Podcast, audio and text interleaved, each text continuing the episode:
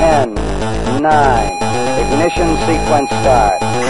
6, 5, 4, 3, 2, 1, 0. All engine running.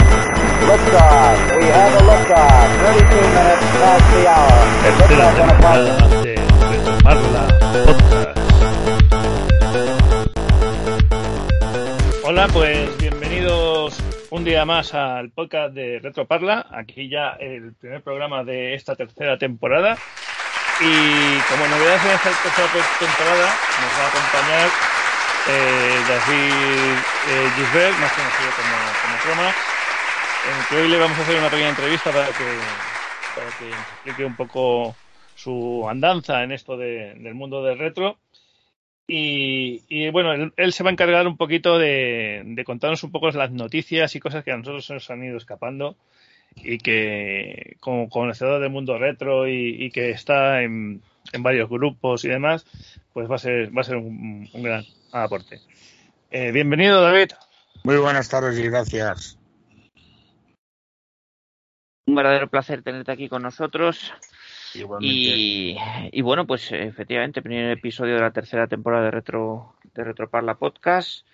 Seguimos, seguimos en pie, a pesar de, de la pandemia. Somos el único grupo que ha seguido activo y funcionando. Y bueno, pues os vamos a comentar el contenido que tenemos preparado para vosotros. Esperemos que sea de vuestro, de vuestro agrado.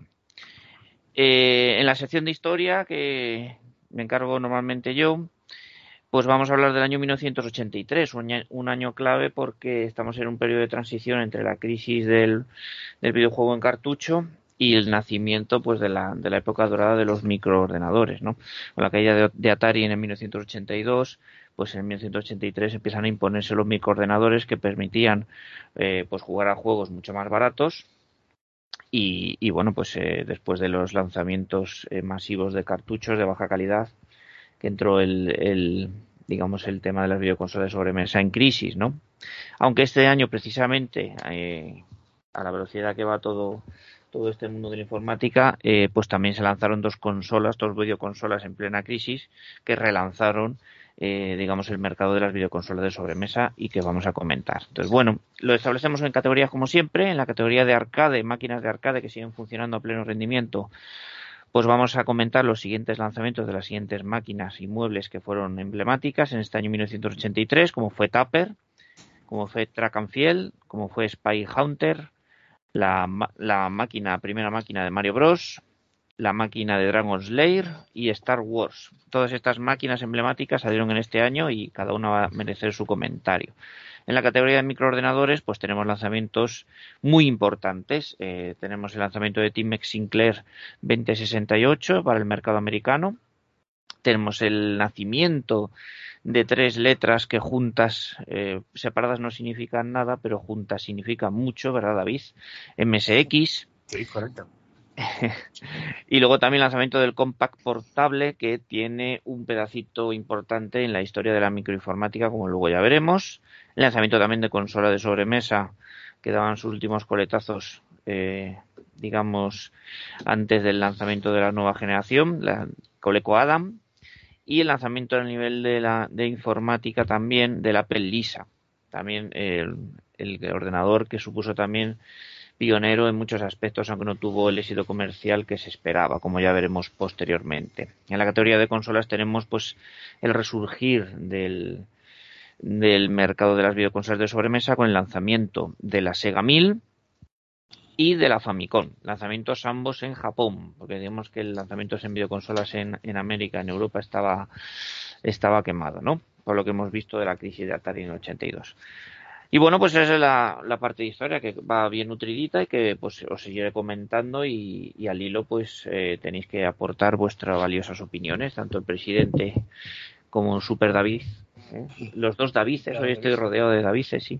Entonces, pues nada, vosotros me interrumpís en cualquier momento y, y aportáis lo, lo que tengáis que aportar, porque yo conocimientos no tengo, lo único que, que busco busco y, y vos, pero vosotros podéis aportar ese, ese punto de, Muy bien. de profundidad. Entonces, pues como en retroentrevista de lujo, pues obviamente vamos a entrevistar a, a David, a Tromax y que nos va a contar un poco su, su vida eh, desde el punto de vista de, del retro, su recorrido, que es bastante, bastante interesante y que podéis consultar luego pues en, en su página si queréis, luego la, os la proporcionamos, aparte de su canal de YouTube que sigue funcionando. Y luego pues en la parte de retro tertulia os tenemos que comentar dos eventos, dos eventos retro que a los que hemos podido a los que hemos podido recientemente asistir, uno de ellos como organizadores, porque hicimos la primera Game Party que se la hemos dedicado a las consolas Xbox y que, bueno, fue el pasado 18 de septiembre y, bueno, pues fue un evento diferente que os queremos comentar cómo fue y nuestras impresiones. Y luego la más reciente todavía, Amstrad Eterno, en esta edición de 2021, pues que tuvo la participación y la visita pues de nuestros mis dos compañeros hoy y que nos, me, nos contarán o nos contarán a todos cómo, cómo fue esa, ese Amstrad Eterno, la vuelta de Amstrad Eterno, ¿no? porque Amstrad Eterno fue una de las eh, de las que no pudo, pues obviamente organizar en el 2020 su reunión. Y bueno, pues en, en, el concurso habitual de audición, pues hoy para homenajear a nuestro a nuestro flamante nuevo nuevo miembro del podcast, pues eh, eh, he seleccionado cinco, cinco canciones, cinco sintonías de juegos de MSX, pues para poner a prueba eh, el fino oído de, de David. ¿eh? Así que aceptarlas todas. seguro, seguro que sí. Si, si, no, yo, yo lo veo muy complicado, pero bueno, que, que aquí hay nivel y lo vamos a demostrar, seguro que sí. Y, y bueno, también en, en la retrotertulia, pues también eh, vamos a comentar de, de, pasada, porque ya todo el mundo lo sabe, lo, la muerte de Sir Cliff Sinclair, que ha muerto a los 81 años. Uh -huh es verdad. Y que deja huérfano, pues bueno, a una generación de sistemas que, bueno, empezó como, pionero de la electrónica en Gran Bretaña, hizo cosas que, que nosotros eh, por cultura asociamos a China o, a Japón, que es la, la miniaturización, pero hay que tener en cuenta que fue Sinclair el primero que sacó un reloj digital eh, con bastante mala fortuna porque fallaba bastante. Sí, la televisión la, portátil. La, televisión Eso portátil. era una calculadora, ¿no? También Sinclair, me parece. También, también tuvo varias. Y el cochecito. Y, y el cochecito eléctrico, pionero, fue un sí, visionario, no sí, hicieron ni caso, pero... Aparte, bueno, fue, fue un pionero, pues eso, porque uh, posiblemente en el momento en el que salió la tecnología de baterías no estaba suficientemente no. avanzada para, para ese, ese diseño. Se adelantó a su tiempo. Sí. Demasiado. La, la verdad es que, que, fue, fue un pionero en muchas cosas. Tuvo sus cosas buenas, tuvo sus cosas malas, sus enfrentamientos con, con Alan Sugar. Pero bueno, eh, al final, fíjate, tuvo que, fue, digamos, el enemigo fue el que le salvó, ¿no? Alan Sugar fue el que, sí. el que le salvó de, la, de esa crisis que, que sufrió Sinclair que no es la primera, porque ya tuvo, tuvo una primera, la primera empresa que fue... Mm, un superviviente nato, lo comentamos en... Sinclair Technologies que tuvo que, que ser vendida en participaciones al Estado para mm. ser rescatada. Sí, lo comentamos en el podcast, mm. en el tercero de la segunda temporada. Y, y nada, pues simplemente de aquí nuestro homenaje y, y ya iremos, iremos comentando alguna cosilla más. Pues sí. Bueno, pues ya sin más dilación, si queréis nos metemos en harina. Vamos a hablar de la, de la historia de este año 1983, que a mí me pillaba a la tierna edad de, de cinco añitos, o sea que poco puedo decir de, de primera mano, pero eh, aquí a mis compañeros les pilló un poquitín. 1983, sí. Además, siete eh, años, presidente, fue, tenías tú. Fue de los, eh, además es un, fueron yo creo que si tuviésemos que elegir un, unos años en los 80, sería entre el 83 y el 86, 87, digamos que fueron los años claves de los 80. Eh, sí. Fue, Cristalizó muchas cosas aquellos años. Sí, mm. se, fue el lanzamiento de discos míticos de música, de películas que se han convertido en clásicos, uh -huh. de juegos, eh, la aparición de también en España de la del software español. De, Nació con la pulga, ¿no? Claro, con la pulga, exactamente. A, empezó, en el año 83 fue cuando se empezó a popularizar aquí en España también la, las consolas, las primeras consolas de Atari. Uh -huh. Fue, fue también el, digamos que Atari fue la semilla para que en el año 85 eh, Nintendo entrase como un torbellino y se hiciese aquí con un, con un mercado que, que deslumbró a mucho, porque eh, mucha gente, bueno, ahora todo el mundo conoce a Sega, pero Nintendo apabulló de una forma, de tal forma, que grandes marcas que hicieron, porque Atari mm, pocos años después, en el 86-87, sacaría su portátil, su Atari Link, pero, pero Nintendo entró tan fuerte que la entrada de Master System en España prácticamente fue en Adesnótica. O sea, pasó desapercibida. El, el primer Sí. modelo pasó de puntillas NES, NES fue muy fuerte. sí, sí. y hasta, Yo no la tuve, pero sé que entró muy fuerte. y hasta la hasta la llegada de, de Sonic, de la mascota de Sega, que fue, un poco, fue, un poco tardía, fue un poco tardía porque prácticamente coincidió en, en pocos meses con la llegada de Mega Drive. Hasta esa. En, mm, Master System no llegó a, a, a los niveles de, de Nintendo. Mm, Pues sí, este año 83 es el principio del camino de muchas cosas Sí. que vendrán porque, porque claro, queremos dedicarle un, cada, cada programa pues un año. Y entonces, bueno, pues de 83 fue el principio de muchas cosas, efectivamente. Por eso está tan cargado de, de acontecimientos. Entonces, si os parece, empezamos con la sección de arcade. Sí. El arcade, pues la- los muebles y los salones recreativos estaban en plena expansión. Siguen siendo los eh, sistemas más avanzados en los que técnicamente disfrutar de los videojuegos. Y lo, el sueño era de todo niño que iba a los arcade intentar llevarse ese juego a su casa, ¿no? Eh, todavía la tecnología no daba para eso, No. pero eh, eso era el anhelo, ¿no? Entonces, eh, pero bueno, todavía sigue habiendo mucha cultura de, de arcade y aquí pues surgieron eh, máquinas míticas como puede ser Tupper, ¿no? Eh, desarrollado por Marvin Glass, distribuido por Midway en América y por Sega en Japón.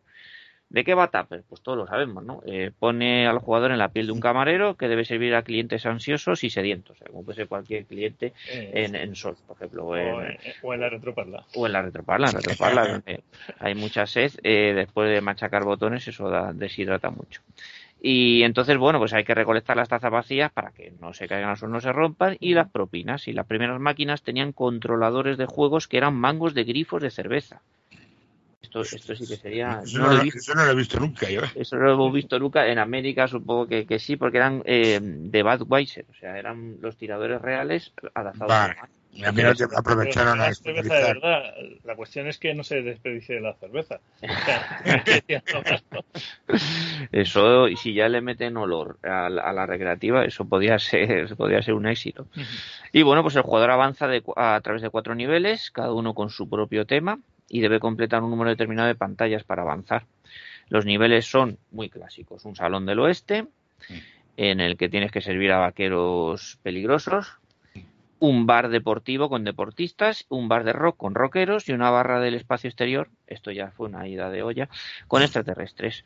Y yo nunca he llegado a verla, como máximo he llegado a ver la de los rockeros, ¿no? Pero seguramente hay gameplays por ahí en YouTube que te enseñan el juego al completo, Seguro, seguro. porque además en las recreativas eh, la- una de las características que es común a todas es que son cortísimas, ¿no? Al final de tiempo real, pues no duran más de media hora, una hora, digamos con créditos infinitos, claro que claro, eso es lo que no se tenía antes, créditos infinitos. ¿Vosotros conocéis esta de haber tocado este mueble? sí, ¿Lo habéis bueno, visto? eh, he jugado en, en Mame.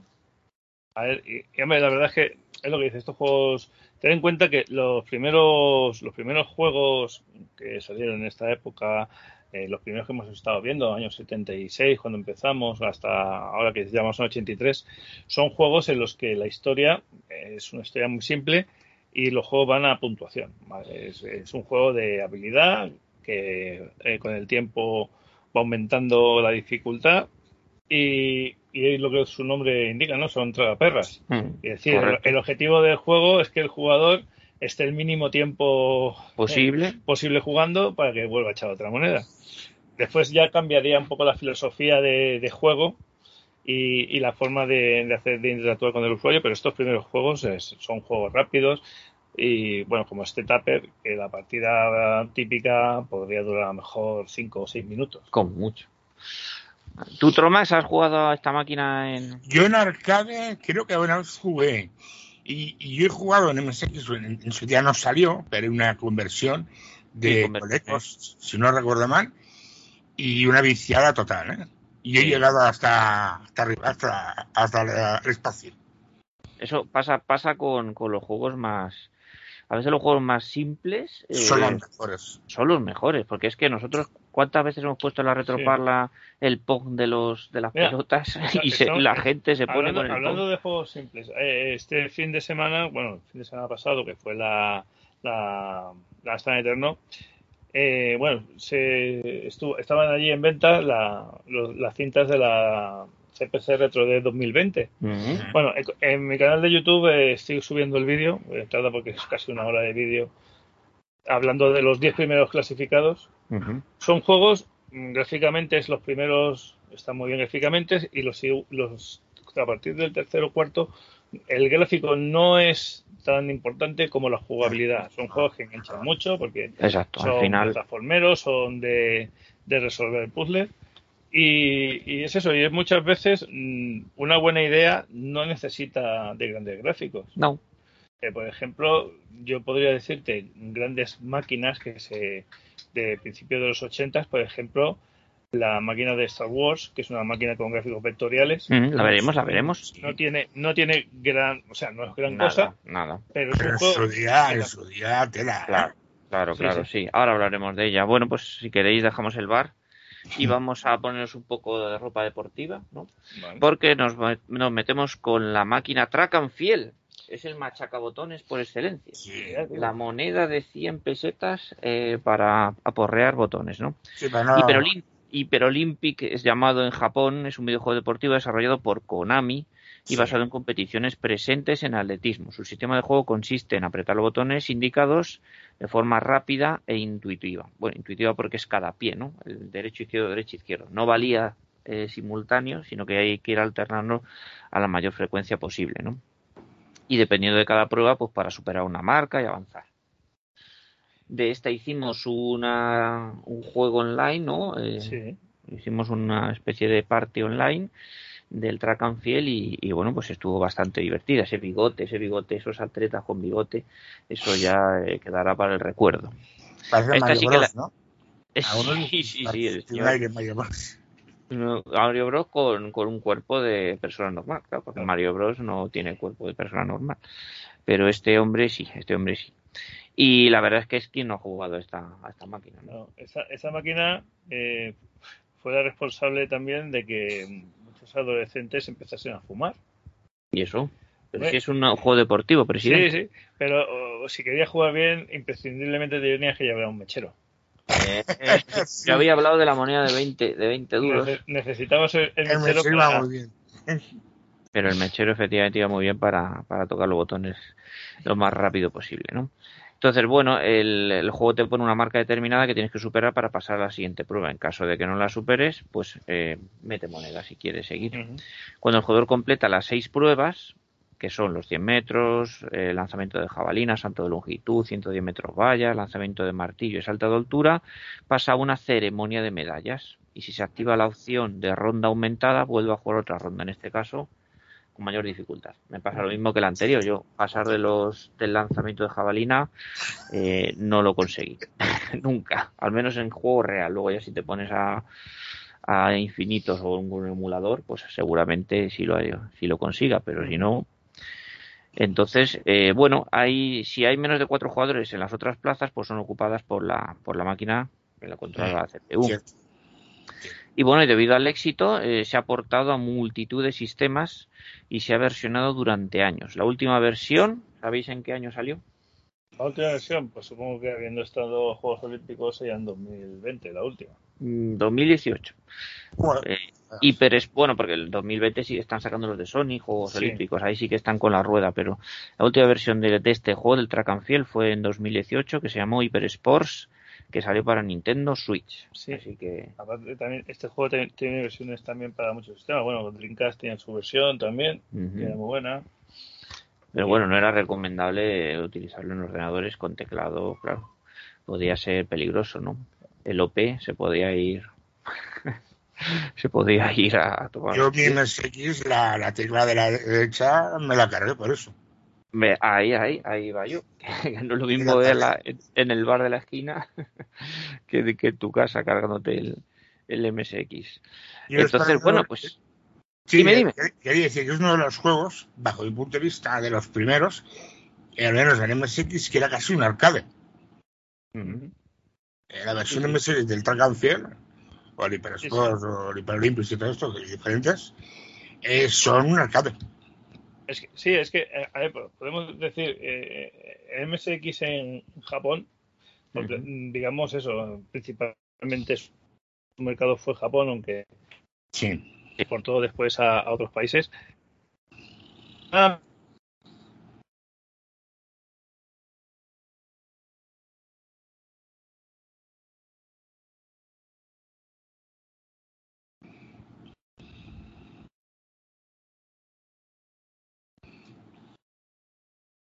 y, y- y esto- y se, se-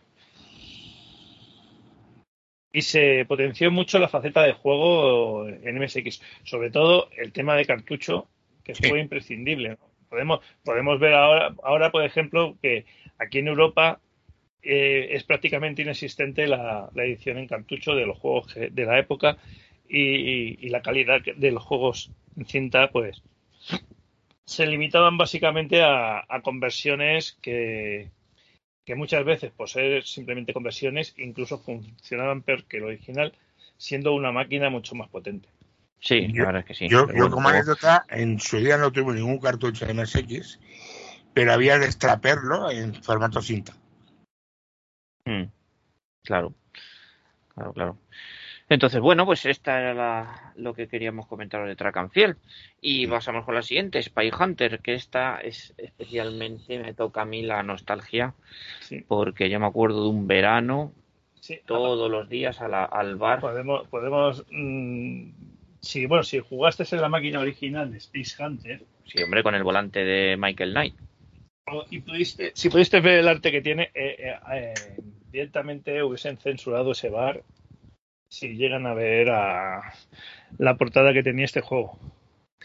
Portada no, tenía las pegatinas en el hotel de la máquina, pero ¿por qué lo dices? Que Eh, hombre, era un intento de ser James Bond, claro. Sí, no. el, el mafioso en el yate con las chicas. Ah, dices ahora. Sí, no, hombre, claro. Ahora la inmensa mayoría de las cosas que se hacían en los 80 hubiesen eh, caído bajo el fuego del, del, del momento actual, ¿no? Pero bueno, Sky Hunter fue creada por Midway, inspirada en las películas de James Bond, no consiguió la licencia. Pero bueno, consiste en con- conducir un coche de color blanco metalizado llamado Interceptor, así el nombre mola, dotado de un arsenal de armas ofensivas y defensivas y posee la característica de poder transformarse en lancha o en motocicleta, es decir, que combinaba distintos vehículos. Y luego, pues, eh, los muebles sobre los que se instalaba llamaban poderosamente la atención por su volante al estilo coche fantástico y sus controles con pedal y palanca de marcha. Yo te digo que yo estuve, no sé cuántas monedas metí ahí, pero, pero vamos, se llevó prácticamente la paga de todo el verano. Tan importante era acelerar y disparar como esperar frenar, colocarse en el coche de rampa de camión este que acudía en tu ayuda y te daba pues alguna arma extra y demás. Y el- a medida que el juego avanza se obtienen mejoras para el coche, nuevas armas y etcétera. Y fue llevada al cine como curiosidad por Warner Bros. en el 2014, Sí. que es una ¿Qué? película que pasó sin pena ni gloria. Pero bueno, ¿la habéis jugado esta? Sí. Yo no. ¿No? Uy, ¿Eh? pues esta es, un, es el del cochecito ahí disparando para arriba en vista cenital. Además tiene una conversión ahí en, en NES muy buena. Y seguramente en MSX también. Porque siendo hecha por, bueno, por Midway, a lo mejor en Japón no, no caló, pero, pero bueno, seguro que en MSX tienes que buscar por ahí que la vas a poder jugar. Y, bueno, Tromax. y hablando de eso, de la versión película y demás, que nos vamos al siguiente juego, al de, al de Mario Bros. Ah, el de Mario Bros. El Mario Bros. que en el último Direct han anunciado una película para las navidades del 2022. Exactamente. Y también, Esta eh, vez sin actores. ¿eh? y también eh, confesar que mm, a la, nostalgia muchas veces nos juega malas pasadas. Eh, quiero decir, eh, eh, eh, recientemente, cosa de mes o mes y medio, Amazon volvió a publicar en, en DVD y Blu-ray una versión remasterizada de Super Mario Bros. que se ha convertido en una de las cintas más vendidas en el último mes. Sí, es una película de, de caca. Sí, exactamente, pero Daba bastante pena. pero bueno, la gente la sí, se la, se la ha hecho. Y a- a- también hay que decir que eh, ciertamente la película no es gran cosa, pero hay que darle el mérito de que no sé si será exactamente la primera, pero es una de las primeras películas eh, en la que se enfocaba el mundo de, de- Del video. videojuego por Mm. personaje. Sí, en el que era el protagonista un, un personaje de videojuego. Porque bueno, de Tomb Raider y todo eso ya vino muy posterior. Pues nada, hablamos de la máquina de Mario Bros. creada por Nintendo tras su exitoso debut como, como héroe en la recreativa Donkey Kong en el 81, bajo Ujú. el nombre de Jumpman, que luego pues se modificó como contamos en su momento porque eh, no les molaba a los empleados de Nintendo ese nombre, les parecía poco gancho al mercado americano y le llamaban Mario por el por Mario Segali, que era el que tenía el dueño del edificio. Entonces eh, sacaron posteriormente después de Donkey Kong dos, dos versiones más de Donkey Kong, incluso una curiosidad que sacaron Donkey Kong Jr. en el que Mario, en el único video- videojuego en el que era malo, eh, porque secuestraba a Donkey Kong y entonces era el, el- el hijo de Donkey Kong el héroe que tenía que rescatar a su padre del malvado bigotón. Eh, pero bueno, el, realmente Minoru Akarawa sugirió el nombre de Mario al final, por, dado que el personal la había apodado de esa manera y entonces así se quedó. Pero no solo cambió el nombre, también cambió el concepto, ¿no? Porque en la primer juego Donkey Kong era carpintero Sí. le habían decidido que fuese carpintero, pues saltaba barriles de madera y todo esto, y estaba con martillos y demás. Y, y en cambio para este decidieron que es mejor fontanero. Entonces ya introducieron lo de las estéticas de la fontanería y demás, y lo que tenía que hacer era limpiar las, las tuberías de Nueva York de bichejos. Yo una duda que tengo siempre cuando hablamos de nombres como Mario Bros. ¿Vale? Está- eh, eh, la- el título del juego es Mario Bros. Los- hermanos Mario. O sea que Mario es el Ma- apellido. Si es, si es, ah, si es, si es italiano, Mario es un apellido. La familia Mario. Entonces sabemos que su hermano es Luigi. Sí. pero ¿Cómo se llama? Mario Mario. Claro. Que no sé, ahí tenemos, ahí yo creo que nos están ocultando algo. Nos están ocultando algo, sí. O le habrán señor Mario, como que es el apellido Mario, pero no sabemos realmente su nombre. Su nombre es Jumpman. Sería Jumpman, apellido Mario. Joder. y es Luigi Mario. Entonces son los hermanos eh, Mario. Porque- porque a mí- ¿Te ha quedado claro? No sé, porque, porque- porque yo creo. porque- ¿sabes, qué pasa, quedado. ¿Sabes qué pasa con esto? Que yo creo que a Miyamoto le gusta mucho comer pez globo. Y entonces Es debe, ser que Como no lo cocines bien, lo, lo chupa demasiado veneno. El de ese, veneno. y yo creo que porque cada dos por tres cambia de idea. Cualquier día de estos nos dice que Mario eh, es un osito de estos de la ostra azul. Y, hmm, se puede ir por derroteros que no interesan al personaje. Bueno, decir como curiosidad que esta máquina llevaba el famoso microprocesador Zilog Z80 en sus entrañas. eh, eh, curioso, ¿no? Que lleva un Z80. Muy, muy llevado en muchos sistemas, ¿eh? Mario. Muchísimo. Muchísimo. Ese, no- dedicamos un para. Dragon, ¿eh? Para Dragon también está, ¿eh? Sí, la- digo que es curioso que, que, que decidiesen usar un Z80 cuando en, en su consola usa, usa un 6502. 6502. Ujú. Eh, lo lógico hubiera sido, bueno, tenemos experiencia ya con un personaje de tal cual que va a ser la insignia de. Pues vamos a hacer la conversión fácil, ¿no? Vamos a usar el mismo sistema. Sí, pero eso tiene una explicación. Y cuando hablemos de del lanzamiento de la Famicom, te lo comentaré. Vale. presidente, te lo prometo. Así que nada, pasamos a la siguiente máquina, que fue pionera en algunas cosas, Dragon Slayer, porque se parecía a cualquier cosa menos a una recreativa y una arcade, ¿no? Fue desarrollado por Advanced Microcomputer System y distribuido por Animatronics, y supuso un salto tecnológico llamativo. Hasta ese momento la mayoría de juegos de la época representaban al personaje con un sprite, con sus píxeles y demás. Pero esto Dragon Slayer lo superó, eh, aprovechando el gran potencial de almacenamiento del Laser Dix, es decir, que llevaba una ampliación, una implementación de memoria almacenada en este, en este novedoso en ese Es, momento. es curioso, es curioso mm, nombrar el, el Laserdisc porque mucha gente puede decir, bueno, el Laserdisc es un, es un CD grande. ¿Te acuerdas que había que te lo vendían ahí? Enciclopedia Sí. Laser Dix. Entonces, Sí. Lo curioso, lo curioso es que, por ejemplo, el, cuando estamos hablando de, de Laserdisc, el, el CD es óptico, es, una, es un formato óptico digital. Sin embargo, el Laserdisc tiene más en común con el vinilo Sí. que con, que con el CD. Por el tamaño seguro. Sí, no, no, aparte del tamaño, digo, es, es que es un formato analógico, o sea, es analógico, no es digital. O sea, que no va con o, o, o bache o, o pico, ¿no? Sí, lleva, lleva, lleva los, los datos grabados con, con surcos, igual, que, igual que un igual que un vinilo. Y los Lo surcos que te pasa- los lee el lo- lo que pasa es que lleva, es- lleva una capa reflectante que es la que protege y es el láser el que lee eso- esos, esos surcos y según la diferencia de altura, pues interpreta los datos. Ajá. Una, Pues una pregunta, los Dragons, a ver qué estés diciendo. eh, ¿Para qué sistema estés hablando? ¿Para arcade? Arcade, Eh, arcade. Da- eh, Pues el arcade te lo lleva un Laserdisc, me imagino, ¿no? sí, sí, es láser. sí, La, eh, Sí. la- la versión arcade se, Lo llevaba dentro, llevaba un reproductor de Eh, la en esta no época-.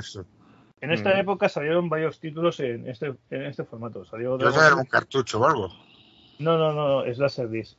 Llevaba, lle- llevaba el Laserdisc y después también eh, el típico que salió después, al- un par de años después, sería el MacDon McRae de, de disparo que también utilizaba tecnología. Eh, eso es, eso es. Laserdisc. Y, pero claro, el problema de esto es eh, que sí queda espectacular, pero claro, las limitaciones en cuanto a la jugabilidad real Era muy, muy gracias. sí. eran muy groseras. Entonces, Yo- eh, bueno, yo en lugar de... recuerdo, recuerdo haber tenido la, la versión PC y el juego, eh, desde que lo instalas, eh, no tenían ni puñetera de cómo jugar. Sí, porque- ya somos dos. Y una amiga. Porque el juego el juego era una película interactiva y tenías eh, nada décimas de segundo para pulsar la tecla correcta para, para seguir Era avanzando. muy lioso, era un juego muy lioso. Pues Y este si, era un juego y si de... no pulsabas, pues directamente te mataban. Sí, era un juego de reflejos que, bueno, Sí. que, este, que este sistema de reflejos ahora lo, lo implementan en las consolas modernas cuando te ponen una secuencia, ¿no? Y que tienes que apretar un botón cuando te lo ponen en pantalla. Bueno, pues Pero esto... pues, ahora no se entendía muy bien como ahora, ¿no? Yo creo No. que fue demasiado, demasiado prematuro.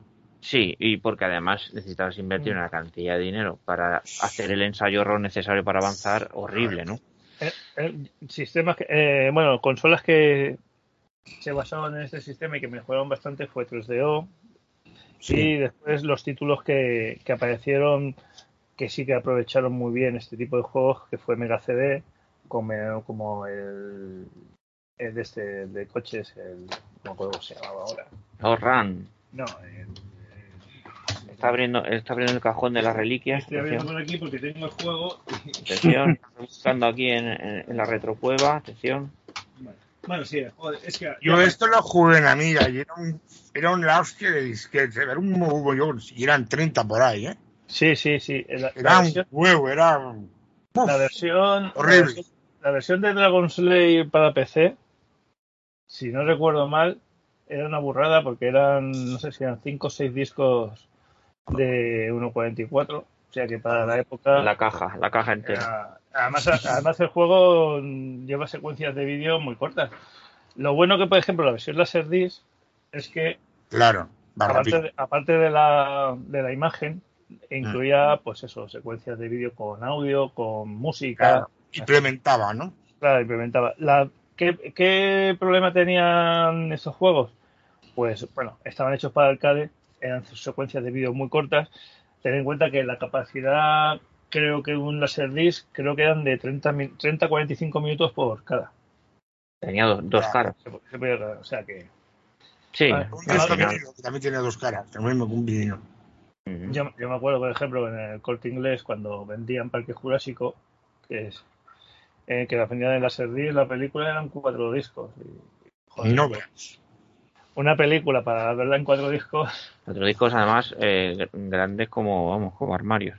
Pero bueno, el, el, mueble el mueble contaba con el pues la típica historia del héroe intrépido, el caballero andante que tenía que rescatar a la princesa, en este caso del malvado dragón. Y estaba la verdad es que la digamos el arte del videojuego es muy bonito porque estaba hecho por un dibujante es de Disney, Don Bluth y la verdad es que visualmente llamaba la atención, ¿no? Sí, sí, Era pero a la hora de jugar- un caramelito para a la, a la hora de jugar te estrellabas, claro, te estrellabas. Totalmente. Entonces, eh, realmente tuvo muy poco presupuesto, eh, a pesar de, porque claro, todo se lo comió el Laserdisc y toda esa tecnología que llevaba dentro. Entonces, eh, hay cosas curiosas en su producción, como por ejemplo que, el estudio no podía permitirse el lujo de contratar a modelos. Los animadores utilizaron fotos de revistas de Playboy en busca de inspiración para el personaje de la princesa Daphne. O sea, que esto también tiene su, su aquel. Y luego, para doblar a los personajes en el juego original, utilizaron las propias voces de los que trabajaban en él, porque tampoco podían permitirse contratar actores de doblaje. Y bueno, ya como curiosidad comentar que el juego aparece en el primer capítulo de la segunda temporada de la serie Stranger Things aparece el niño este sin dientes, el pobre, eh, aparece ahí jugando a la maquinita y cabreándose y diciendo esta cosa rara y difícil y poniéndose muy nervioso eh, cuando estaba allí con, en, el, en la sala de, videojuegos. Así que, así que bueno, pues eso es lo que, lo que os quería comentar de esta máquina. Mm. Y, y si queréis pasamos ya a la siguiente, Star Wars. Buf, la, quiero ver de las mejores, ¿eh? que, de los que has puesto, de los mejores. Esta, esta fue un pelotazo, sobre todo porque la gente estaba con inquieta y nerviosa después del, del lanzamiento de la película en el 74. Nos llegaría a nosotros en el 77, creo que sí. 77, 78. Eh, la película es del 77, me parece. En el 77 se estrenó aquí en, en, España y esto llegó seis años después, claro, con la fama que ya le precedía, pues esta máquina hacía prácticamente pues como como las moscas a la miel, ¿no? Sí. Estaba producida y distribuida por Atari, que consiguió la, licencia, mm. y lo hizo además aprovechando ya un título que tenía en marcha que se llamaba Warp Speed, y consiguió la licencia, reconvirtió, cambió los polígonos, cambió las cosas y al final hizo un refrito de, lo que ya tenía trabajado. Es un mm. juego de combate espacial en primera persona, simula el ataque a la estrella de la muerte en tres fases y bueno, estaba con gráficos vectoriales en color, que aunque bastante primitivos, pero bueno, te ponían. ahora los ves y quizás han envejecido, mal. y, te sangran, te sangran los ojos, claro. en su día sí daba. En su día te meten en una cabina que digamos que digamos la arquitectura de la cabina y, las, los vinilos de la cabina hacían que pareciera que estuviese dentro de un de un caza de una ala X y entonces, claro, tú lo flipabas, tenías la película ahí en la cabeza y vamos... Eh, Creo el que el mando era tipo también naves, si no recuerdo eso. Es, eso es, eso es, también los controles estaban adaptados y, y bueno, pues eh, eh, parecían otra cosa a lo que, a lo que realmente era. Y bueno, pues eh, también era curioso el sistema porque no tenías que sobrevivir, ¿no? Eh, sino, no tenías que matar a un determinado número o destruir a un determinado objetivo, sino lo que tenías que era sobrevivir, mantenerte con vida, eh, pues mientras el, digamos, el juego te iba llevando sobre raíles a las distintas, a las distintas fases. Tenías como seis escudos, cada vez que te recibías un impacto de un disparo o una colisión lo perdías y bueno pues cuando te quedabas sin, sin los seis impactos pues pues acababa el juego y, y, bueno cuenta con voces digitalizadas también de actores originales de la, de la película pero bueno la pega es que apenas se, se identificaban dentro de pues el sonido de disparos y de explosiones mm. pero sí ahí estaban las voces de los actores principales así que bueno pues sí una una máquina para el recuerdo desde luego y, que, fue un pelotazo. Bueno, pues con esta metillo. Echaste ahí unas orillas, ¿no, David? ¿Tromas? Una cuenta, sí, sí, una cuenta, sí, sí. Muchas monedas de 25, sí, sí. Había que poner la moneda ahí encima para decir, oye, que el siguiente soy yo. La típica del mundialito. Eh, para pedir ahí el, el, turno. Y bueno, pues eh, pasamos ahora de categoría, si os parece, y empezamos a hablar de microordenadores que ya estamos entrando en zona caliente. Y bueno, pues tras el lanzamiento del año anterior de los dos gigantes como el Spectrum y el Commodore 64, que iban a, dominar el mercado británico y europeo y americano respectivamente, pues toca hablar de otros lanzamientos, en este caso de, de uno, un intento de quitar cuota de mercado al, al, mercado americano por parte de Sinclair, como fue el Timex Sinclair 2068, y luego el, el, el lanzamiento eh, del que fue el pionero o el, o el rey de los microordenadores en esta época en Japón, que fue el MSX, y que David conoce tan, tan maravillosamente bien. Exacto no me acuerdo, pero sé que fue junio, junio, julio del 83. Correcto, correcto. Entonces, Ahora, bueno, vamos a comentar. pero bueno, que es Eh, junio, julio. Sí. bueno, vamos a comentar por encima lo del, lo del Timex Sinclair, que fue el cuarto y último ordenador doméstico producido por Timex Sinclair para el mercado de los Estados Unidos. Lo intentaron, pero no pudo ser. La sombra del Commodore era muy alargada. Que está basado en el, en el ZX Spectrum de, de Sinclair. Y fue comercializado también en Portugal, en Polonia y en Argentina, con el nombre de Timex Computer 2068. La máquina contaba con un Zilog, como los, los hermanos, pero que tenía implementada eh, la memoria. Tenía 48 de RAM y 24 de ROM.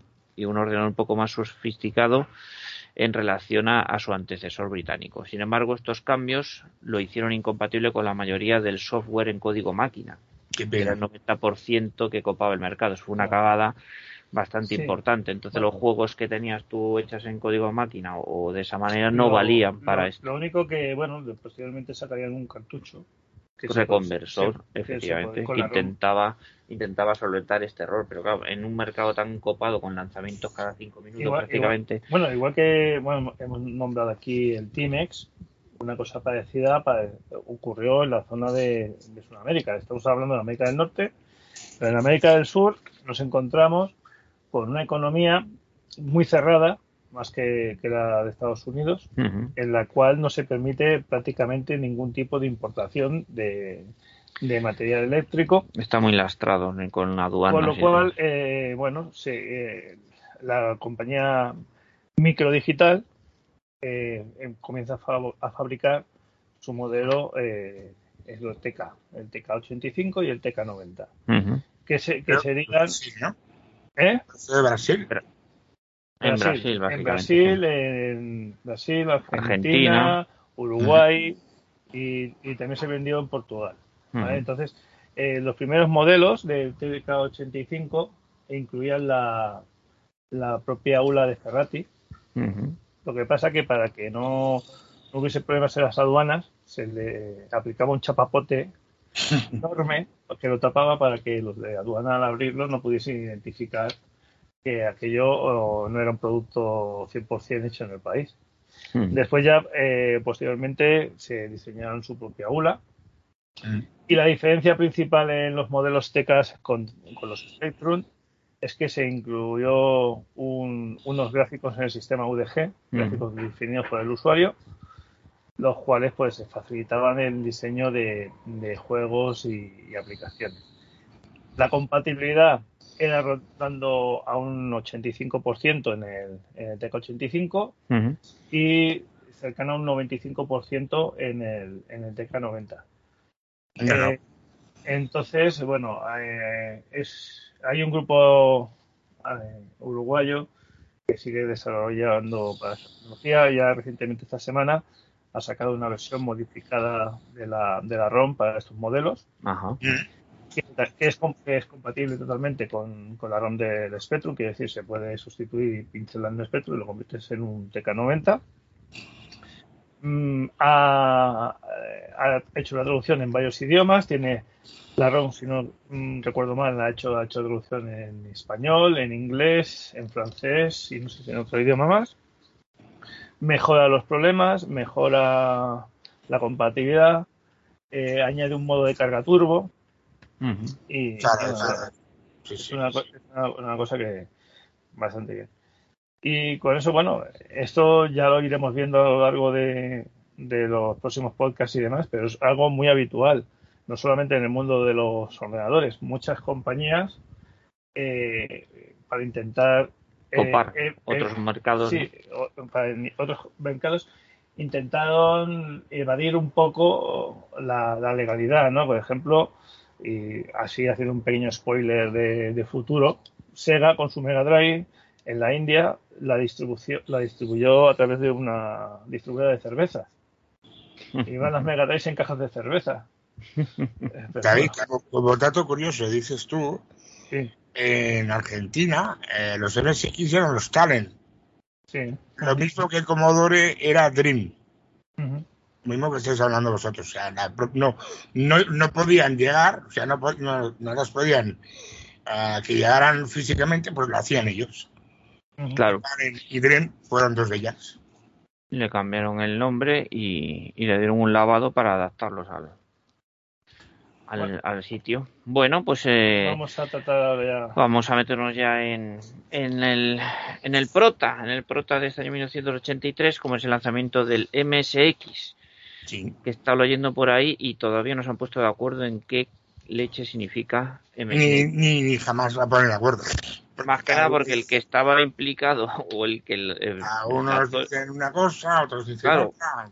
y es que además he leído que el propio Kazuhiko, Kazuhiko, Kazuhiko Nishi, es uno de los que estaban en el ajo, cada vez que le hace una entrevista... Bueno, era el padre del MSX, directamente. Eh, eh, y cada vez que le entrevistan el hombre, pues dice una cosa, ese que le resulta Bueno, ya el pobre es mayorcete, ya creo que chochea un poco. seguramente.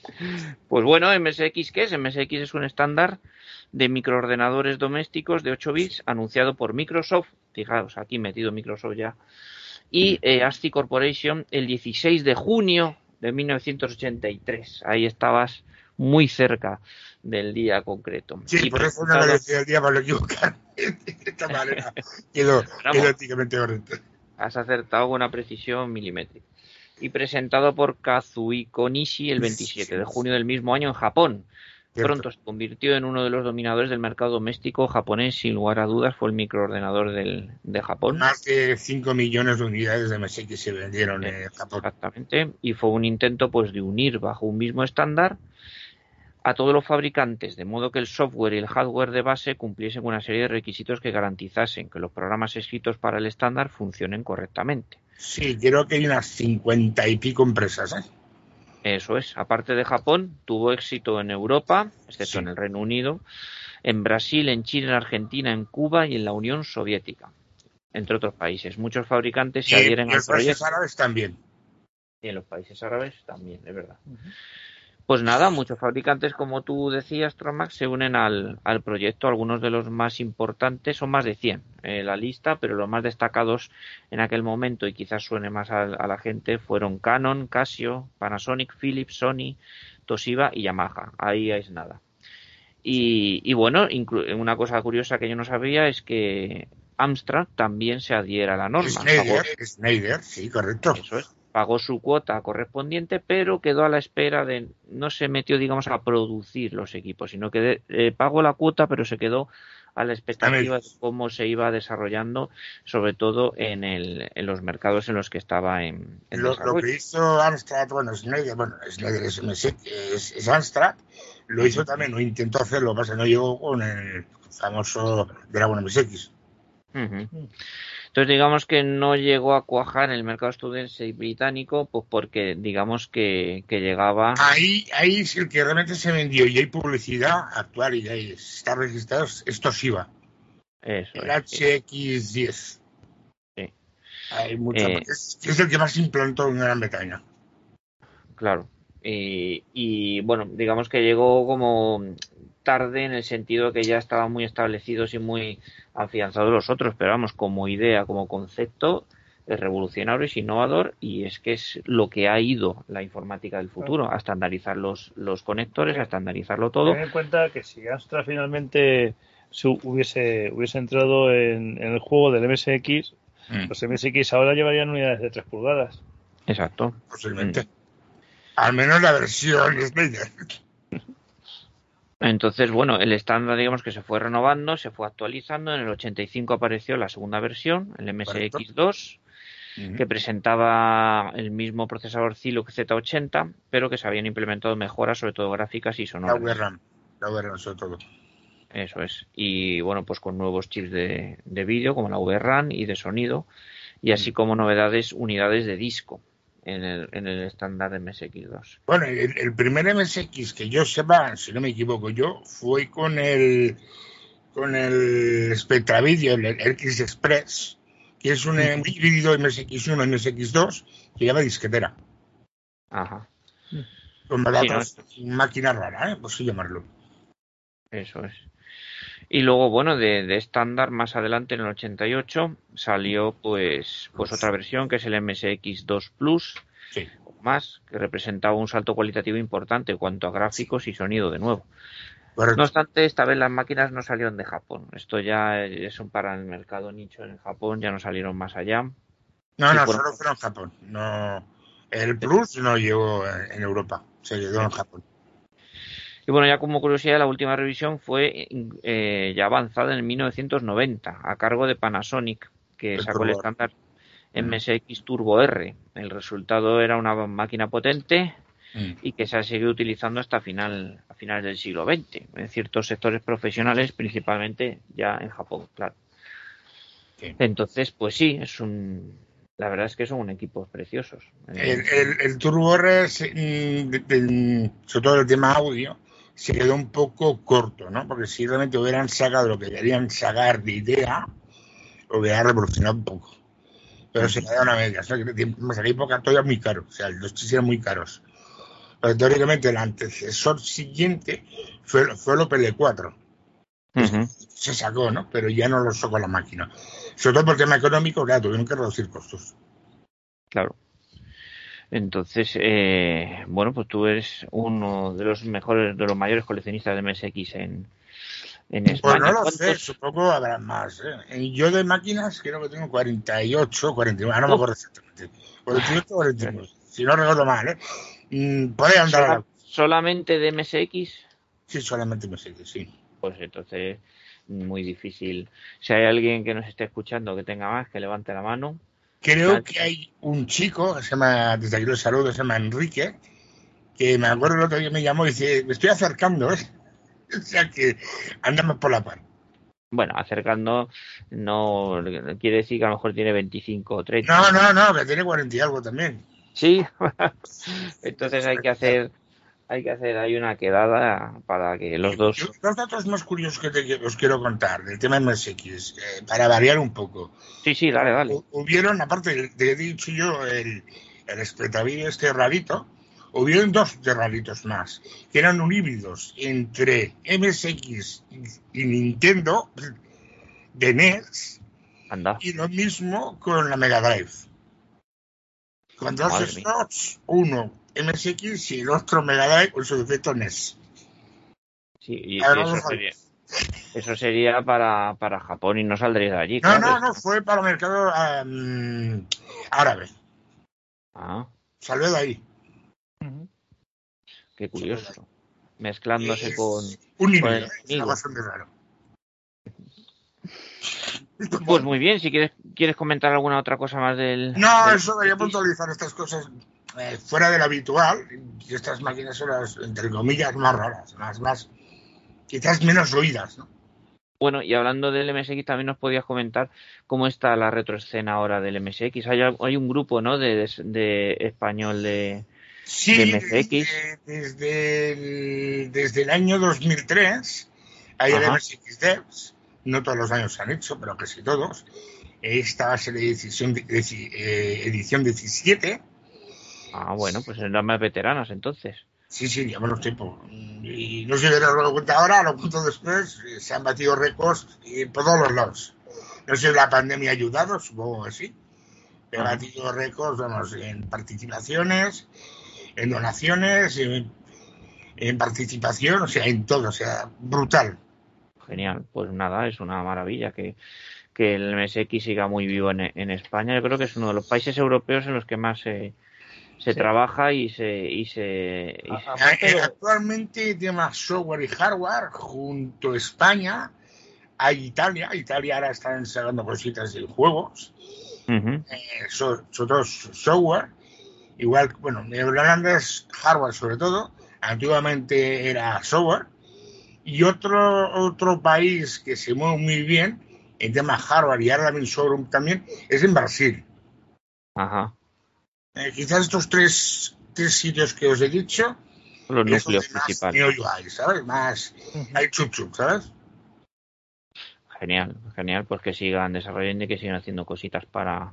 Y Japón a veces saca la cabeza, uno se queda muy extrañado. Hostia, hostia, fuera de, de nuestro país hay gente, ¿sabes? Pues son tan cerrados. Sí, sí, sí, no. Seguramente no, no sean inconscientes de, de No, todo no, no, eso no es un consciente, ya te digo yo que no, porque hay un canal que hay de una chica, eh, japonesa y pone juegos y la tía alucinó. Claro, claro, de lo que se quiere a, a- a esas máquinas que son al final suyas fuera de fuera de Japón. Y, y la verdad es que es eso es verdadero verdadero amor. Yo creo que los MSXeros son de los que más amor y pasión ponen al, al asunto Sí, además ten en cuenta que eh, cuando empezó el movimiento de retro, que vamos, por poner una fecha yo diría que sería a finales de los 90, cuando empezó a moverse todo esto, ¿no? A partir del año 96, 97 fue cuando empezó a haber un poco un movimiento, ¿no? Porque ya acababan de abandonarse muchos sistemas y la gente continuaba. Yo creo que uno de los seguidores más fieles y que han mantenido El- el- de los sistemas que jamás han dejado de hacer cosas durante los años, yo conozco en España, ¿eh? Dos Sí, sí. sistemas. Uno es MSX y el otro Amiga. y amiga es verdad es verdad es verdad sí. que son los pioneros digo, no, quizás MSX más, más digamos, como guerrilleros, ¿no? Aquello como resistencia, ¿no? Por así decirlo. Sí. sí además luchando contra contra pues eso contra lo, digamos que los más famosos y los más veteranos que son Astran y, y Spectrum que fueron los más vendidos en en, en nuestro país Sí, pues hay Commodore y ya, aparte de MSX, ya los otros son muy lejanos. O sea, es, un es- tema de, de nicho. Mm. hay Atari 8000, bueno, el XXL, el, el Oric y el Dragon. Como digamos, un poco más lejanos, ¿sabes? Y de ahí ya nos vamos, ya nos vamos mucho más, mucho más para abajo, ¿no? Bueno, y ya, Pues muy bien. y ya después del MSX, pues pasamos al, al compact portable. Compact portable, esto es muy bonita la historia, aunque luego no tuviese tanto recorrido el equipo. Fue el primer ordenador 100% PC compatible. ¿Y esto qué quiere decir? Pues que, como ya sabéis, lo del IBM, cuando creó el estándar PC, pues también rompió un melón y dijo, vosotros podéis hacer lo que queráis, el estándar está aquí, lo publico y tal. Ahora, la BIOS es mía, no me toquéis la BIOS, ¿no?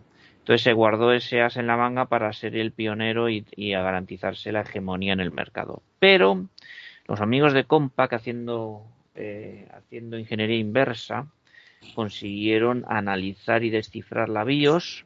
Bueno, no había nada que descifrar porque en el manual de instrucciones de cualquier IBM PC venía el código. Pero lo que consiguieron es crear un, eh, una nueva BIOS desde cero eh, con un notario sentado al lado de, de los desarrolladores, lo que se llama la, la habitación limpia, y, y consiguieron sacar una BIOS completamente nueva, que no era plagio ni era duplicado, y perfectamente compatible, con lo cual ahí eh, le cortaron los privilegios a- al pobre IBM, ¿no? Y bueno, pues esto fue el primer equipo que lo consiguió. Y Sí, también hay, hay, bueno, que comentar. Eh, una de las ventajas por las que el formato IBM PC fue cogió mercado, bueno, aparte de ser ya un procesador más potente, porque era un procesador de 16 bits, estaba basado en primeros modelos en, en el 8088 Ujú. y después posteriormente el 8086, es que tanto el 8088 como el 8086 eran compatibles eh, con, con Z80 y por lo tanto podían, eh, podían, podían ejecutar código CPM. Había una enorme librería de, de utilidades que estaban usando las empresas en CPM Mm. y, podía, y podían directamente migrar todas, todas esas mientras eh, IBM creaba su propio sistema operativo que fue el OS2 Ujú. y que posteriormente adquiriría la licencia de Microsoft de MS2. Eso es. Y bueno, pues aparte de ser esto el primer PC compatible, bueno, si os interesa la historia esta de la habitación limpia y demás, tenéis un- una serie que yo os, he hablado mucho en este podcast de ella y que os recomiendo, que se llama Halt and Catch Fire. Está en Netflix y cuenta esto concretamente, cómo eh, sacaron el código y cómo sacaron este. Hombre, obviamente no aparecen marcas, pero a esto se refiere.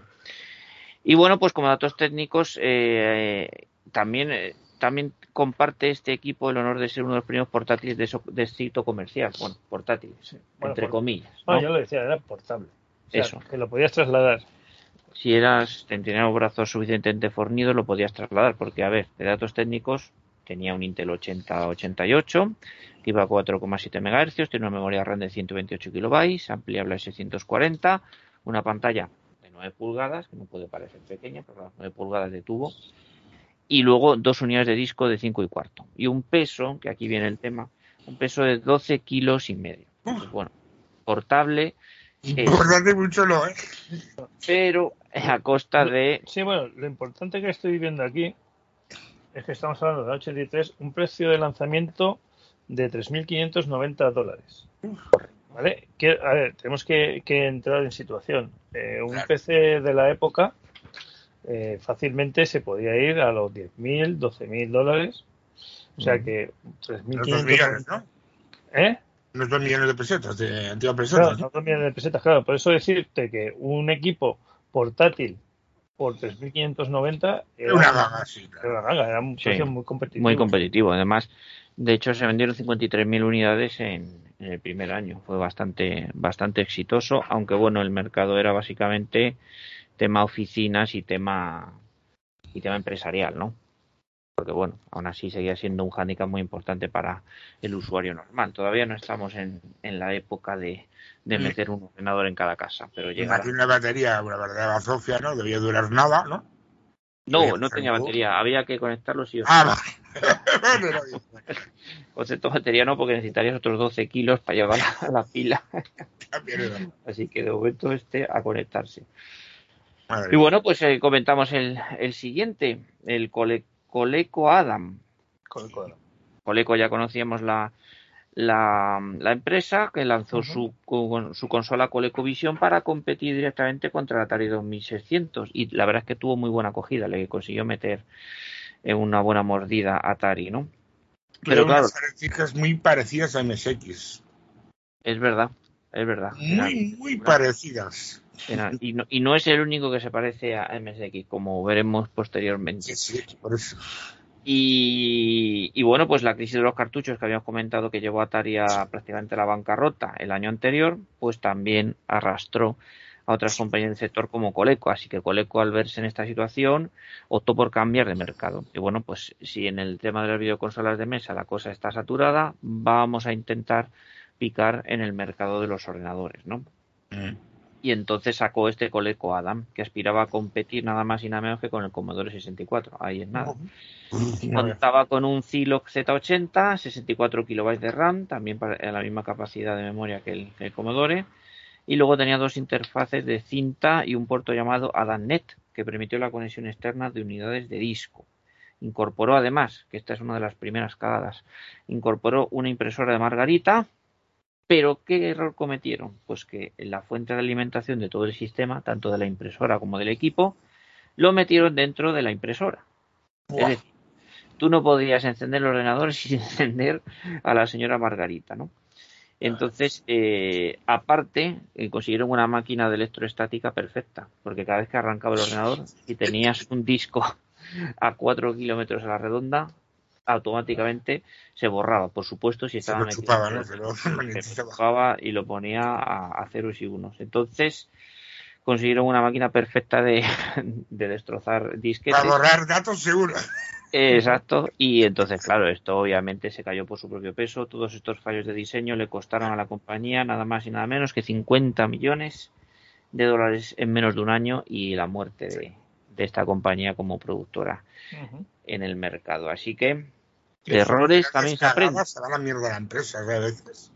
Sí, un mal lanzamiento, lo apuestas todo a un equipo y la cagas. sí, sí, sí. Este, este- posteriormente, el diseñador de este equipo fue el que inventó la Fantasy Gas. Exacto. Que sigue, Y sigue después, arrasando. ya, y después ya se suicidó. Ya, ya dijo a tomar por saco.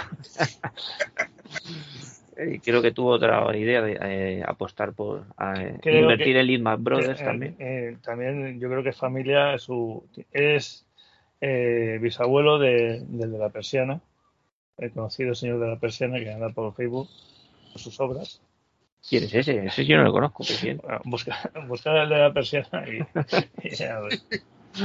Bueno, pues ya pasamos al último equipo dentro de la, del apartado de microordenadores o de ordenadores directamente, como es el Apple Lisa, lanzamiento de Apple también en este Esto, 1983. Apple, Apple se adelantó y puso su el nombre de un personaje de los Simpsons a, a un equipo. no del personaje de los Simpsons, sino de la hija de Bill Gates. La primera hija de Bill Gates se llamaba Lisa y entonces dijo, ¿cómo puedo hacer un acrónimo con el nombre de mi hija? Entonces le dio vueltas a la cabeza y se inventó un acrónimo con L-I-S-A, pero que realmente era el nombre de su hija de punto. Fue presentado en enero del 83 y con un precio de salida de 10.000 dólares, redondito. Era el primer ordenador personal comercial que operaba con interfaz gráfica y un ratón, es decir, el nacimiento del ratón como lo conocemos hoy en día. Y después del computador Xerox Star. O sea que esto se lo ocupó un poco a Xerox, que fue el primero en utilizar un interface tipo ratón. Sí, pero te voy a decir otra cosa. Dímelo. Que habrá otros ordenadores, pero no son Xerox. Exacto. Esa es la publicidad. publicidad. Buena impresora en su día. Buena impresora. Sí, y, la verdad es que tenían en, en, el en Silicon Valley, también hablamos en un podcast de esto, que tenía una, una división de, de, ideas, de, vamos, de, gente dándole al tarro que, sacó muchísimas, muchísimas patentes de otros. O sea, que iban allí, cogían la idea y se la aplicaban. Pero como ideas ocurrentísimas, eh, Seros estaba ahí a la vanguardia. Luego se los quitaba todo el mundo. Pero bueno, usó una CPU con un Motorola 68000 el que lleva, entre otros, la Mega Drive, ¿no?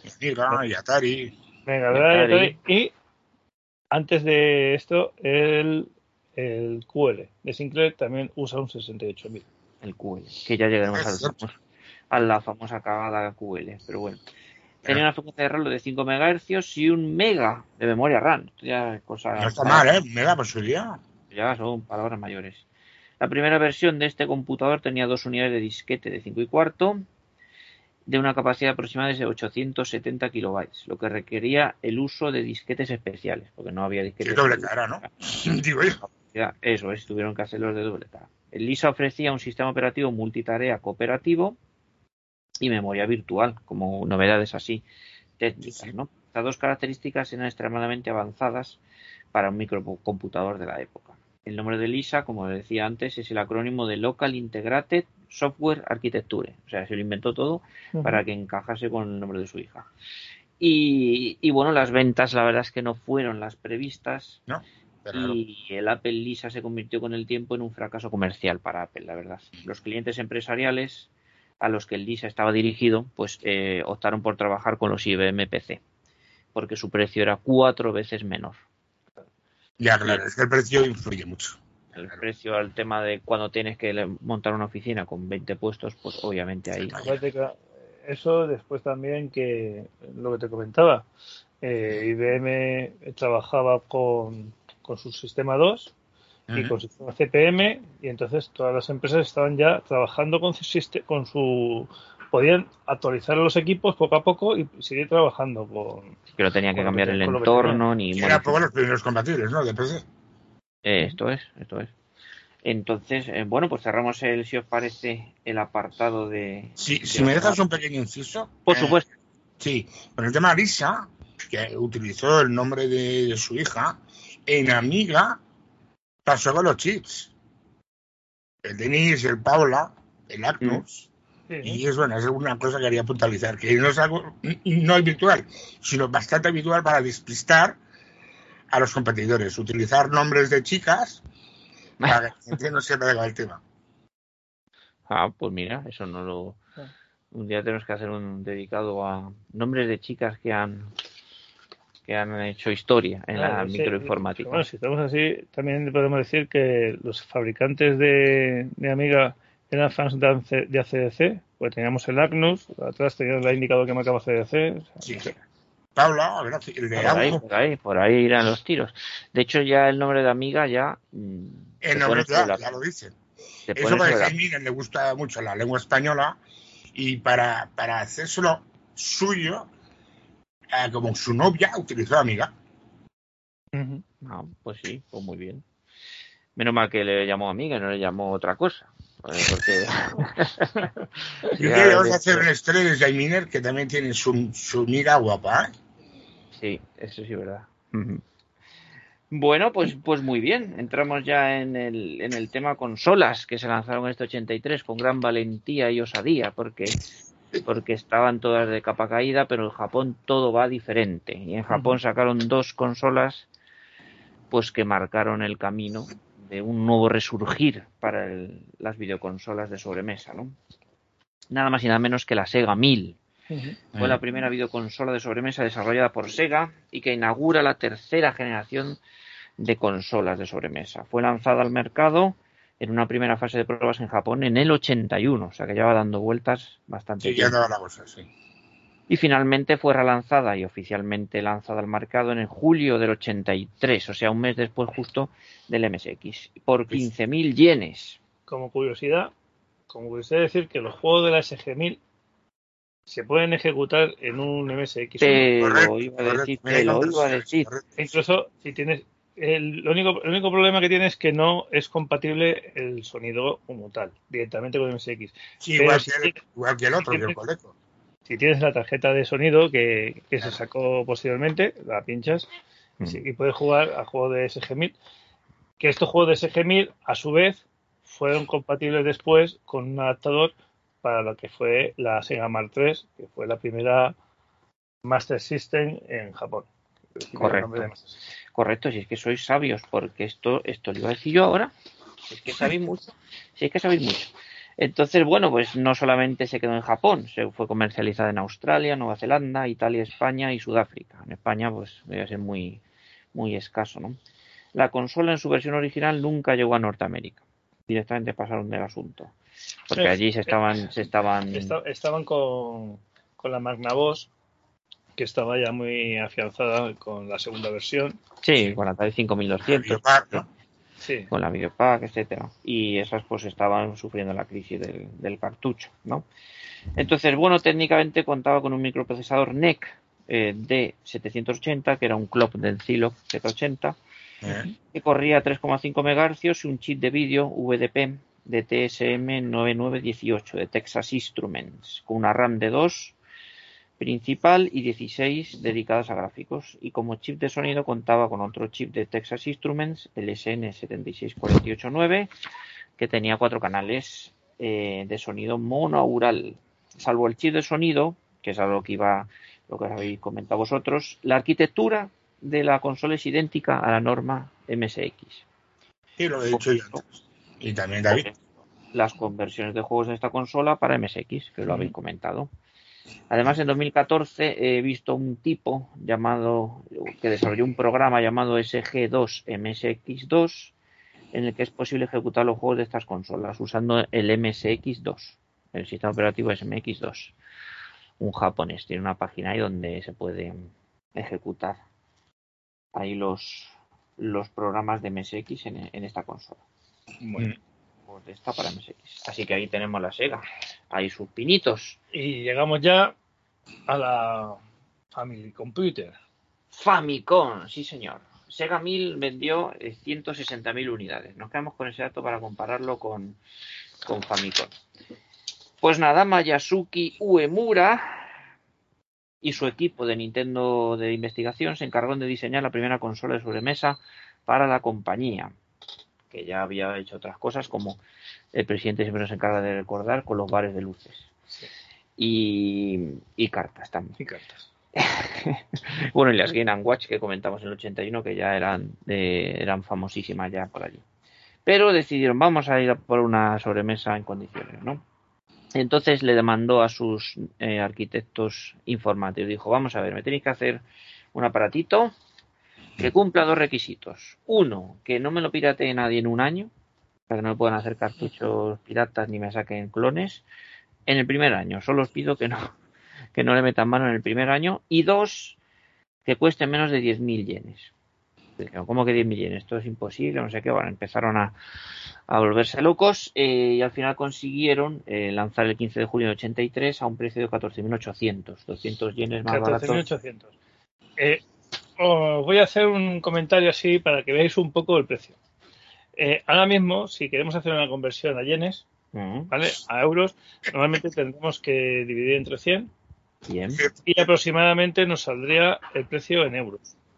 Cuando estábamos en las pesetas, con la inflación de, de aquel momento, sería justamente lo contrario. Sería multiplicamos por 100 y tendríamos una aproximación bastante acertada del precio en pesetas en la importación. O sea, estamos hablando de que esta consola que son eh, 14.800 yenes, en el año 83 en España saldría por 148.000 pesetas. Ah, nada, el eso- equivalente a un, un sueldo y medio más o menos. Sí, sí, efectivamente. Y eso que, que la premisa era sacar una consola eh, barata. Económicos. El objetivo era menos de 100 dólares eh, americanos de la, de la época. Lo que pasa es que se le fue un poco se le fue un poco de precio, pero en teoría era bastante más, más económica, por ejemplo, que, que otras competidoras, Mm. se supone.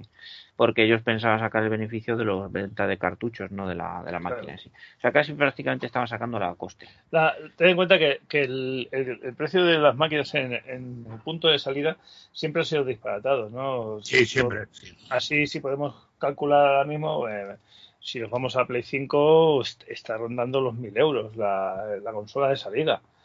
Y Play 2, cuando salió Play 2, en su momento también rondaba la- en las 150.000 pesetas. Mm.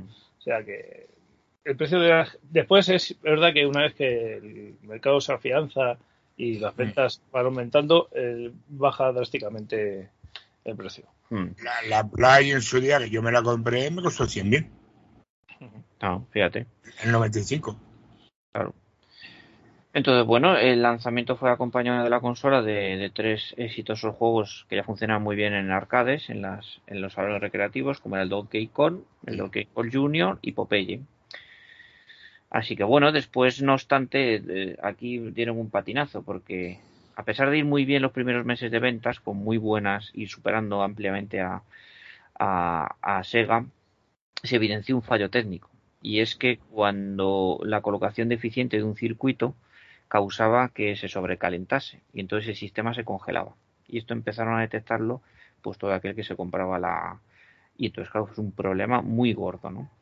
Y, y lo que hicieron fue retirar todas las consolas defectuosas y sustituirlas a coste cero, es decir, para el usuario a coste cero, es decir, un buen servicio de postventa, que eso hoy en día no se ve, y sustituirla por una nueva en la que la placa ya estaba eh, corregido el error de la colocación de este chip. Y, bueno, pues a partir de entonces se disparó su, popularidad y se llegaron a vender pues, eh, pues muchísimos eh, veces más que, el, que la Sega 1000. ¿Mm? Y bueno, pues eh, pasando con el sistema más vendido en Japón. Para finales del 84 Nintendo ya había vendido más de 2 millones y medio solamente en territorio japonés. Un total de seis entidades se encargaron de fabricar los cartuchos para la, la Famicom. Pero aquí no cometieron el error de Atari, que el control de calidad pasaba por el sello de calidad de Sega y no, no salía ningún juego que, Nintendo no hubiese testado. Y que le hubiese dado el ok de si- en cuanto a la calidad y en cuanto a la, al contenido incluso y en cuanto a todo, ¿no? Y entonces, bueno, pues Porque, porque Atari sacó de 2.600 juegos sexuales. eh, bueno, llegó, llegó a sacar hasta un juego que se llamó ET, que Ah, pero yo este no lo veo tan malo. ¿eh? Es un... es tu lucha. Es tu lucha. Mm, No, a ver, el- un programador, si le das poco tiempo... Esto es, esto es. Y le sacar, le dedicaron una entrevista en el, en la retro, en la, en la revista, en la. eh, Quiero dieron tres semanas para hacer un juego. eso Y dio lo que el Steven Spielberg, para que este hombre, ¿sabes? Tuviera Sí. mucha experiencia de juego, ¿sabes? Pero primero enseñó, creo recordar uno de Pac-Man, y no le gustó. ¿Te parece? Sí, sí, no, sí, sí, la historia es, es muy curiosa, la del lanzamiento de T, pero bueno, yo creo que ya estaba el mercado ya muy, muy tocado de antes, o sea, no tuvo nada que ver el pobre desarrollador. Sí, sí, pero que, que no fue el culpable de todo esto, sino es lo que dices tú, el control de calidad de los juegos. Claro, que era básicamente un, un error Que se general. llaman verdaderas bazofias o truños, por decirlo de manera. Entonces, bueno, de, de esta consola también decir que los controles también fueron revolucionarios, ¿no? Eh, tenían un diseño a manera de ladrillo, realmente un rectángulo muy básico, pero eh, la disposición de los botones era muy simple, fácilmente accesible, no generaba ningún ningún problema y se optó por la dirección con la cruceta, o la cruceta que se había popularizado con los juegos de Nintendo Game Watch, o sea que la cruceta de los Game Watch fue exportada con éxito a los controles de, de esta nueva consola Famicom.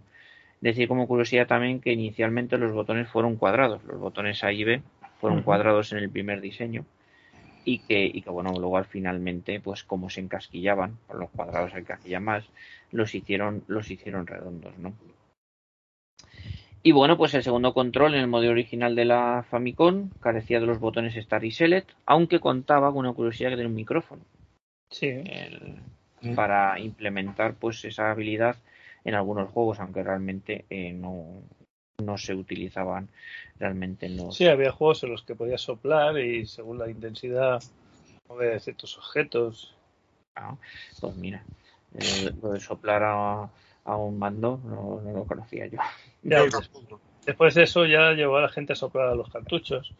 Eh, para quitarle la o sea que una cosa llevó a la otra. Y a los controles también, al colemio, o sea que todo, es, todo eso eh, fueron pioneros también en eso Nintendo, ¿no? Y bueno, pues se sabe, eh, los botones también se lanzaron varios periféricos especiales, eh, diseñados específicamente para usarse con esos juegos, algunos bastante locos, ¿no? Aparte del zapper, que bueno, que sí, ese tiene su lógica y que este presidente tiene por aquí en la retrocueva. Y el Power Pad, por ejemplo, una alfombra gris con 12 sensores de presión. Sí. También. Y el conocido el Power Globe.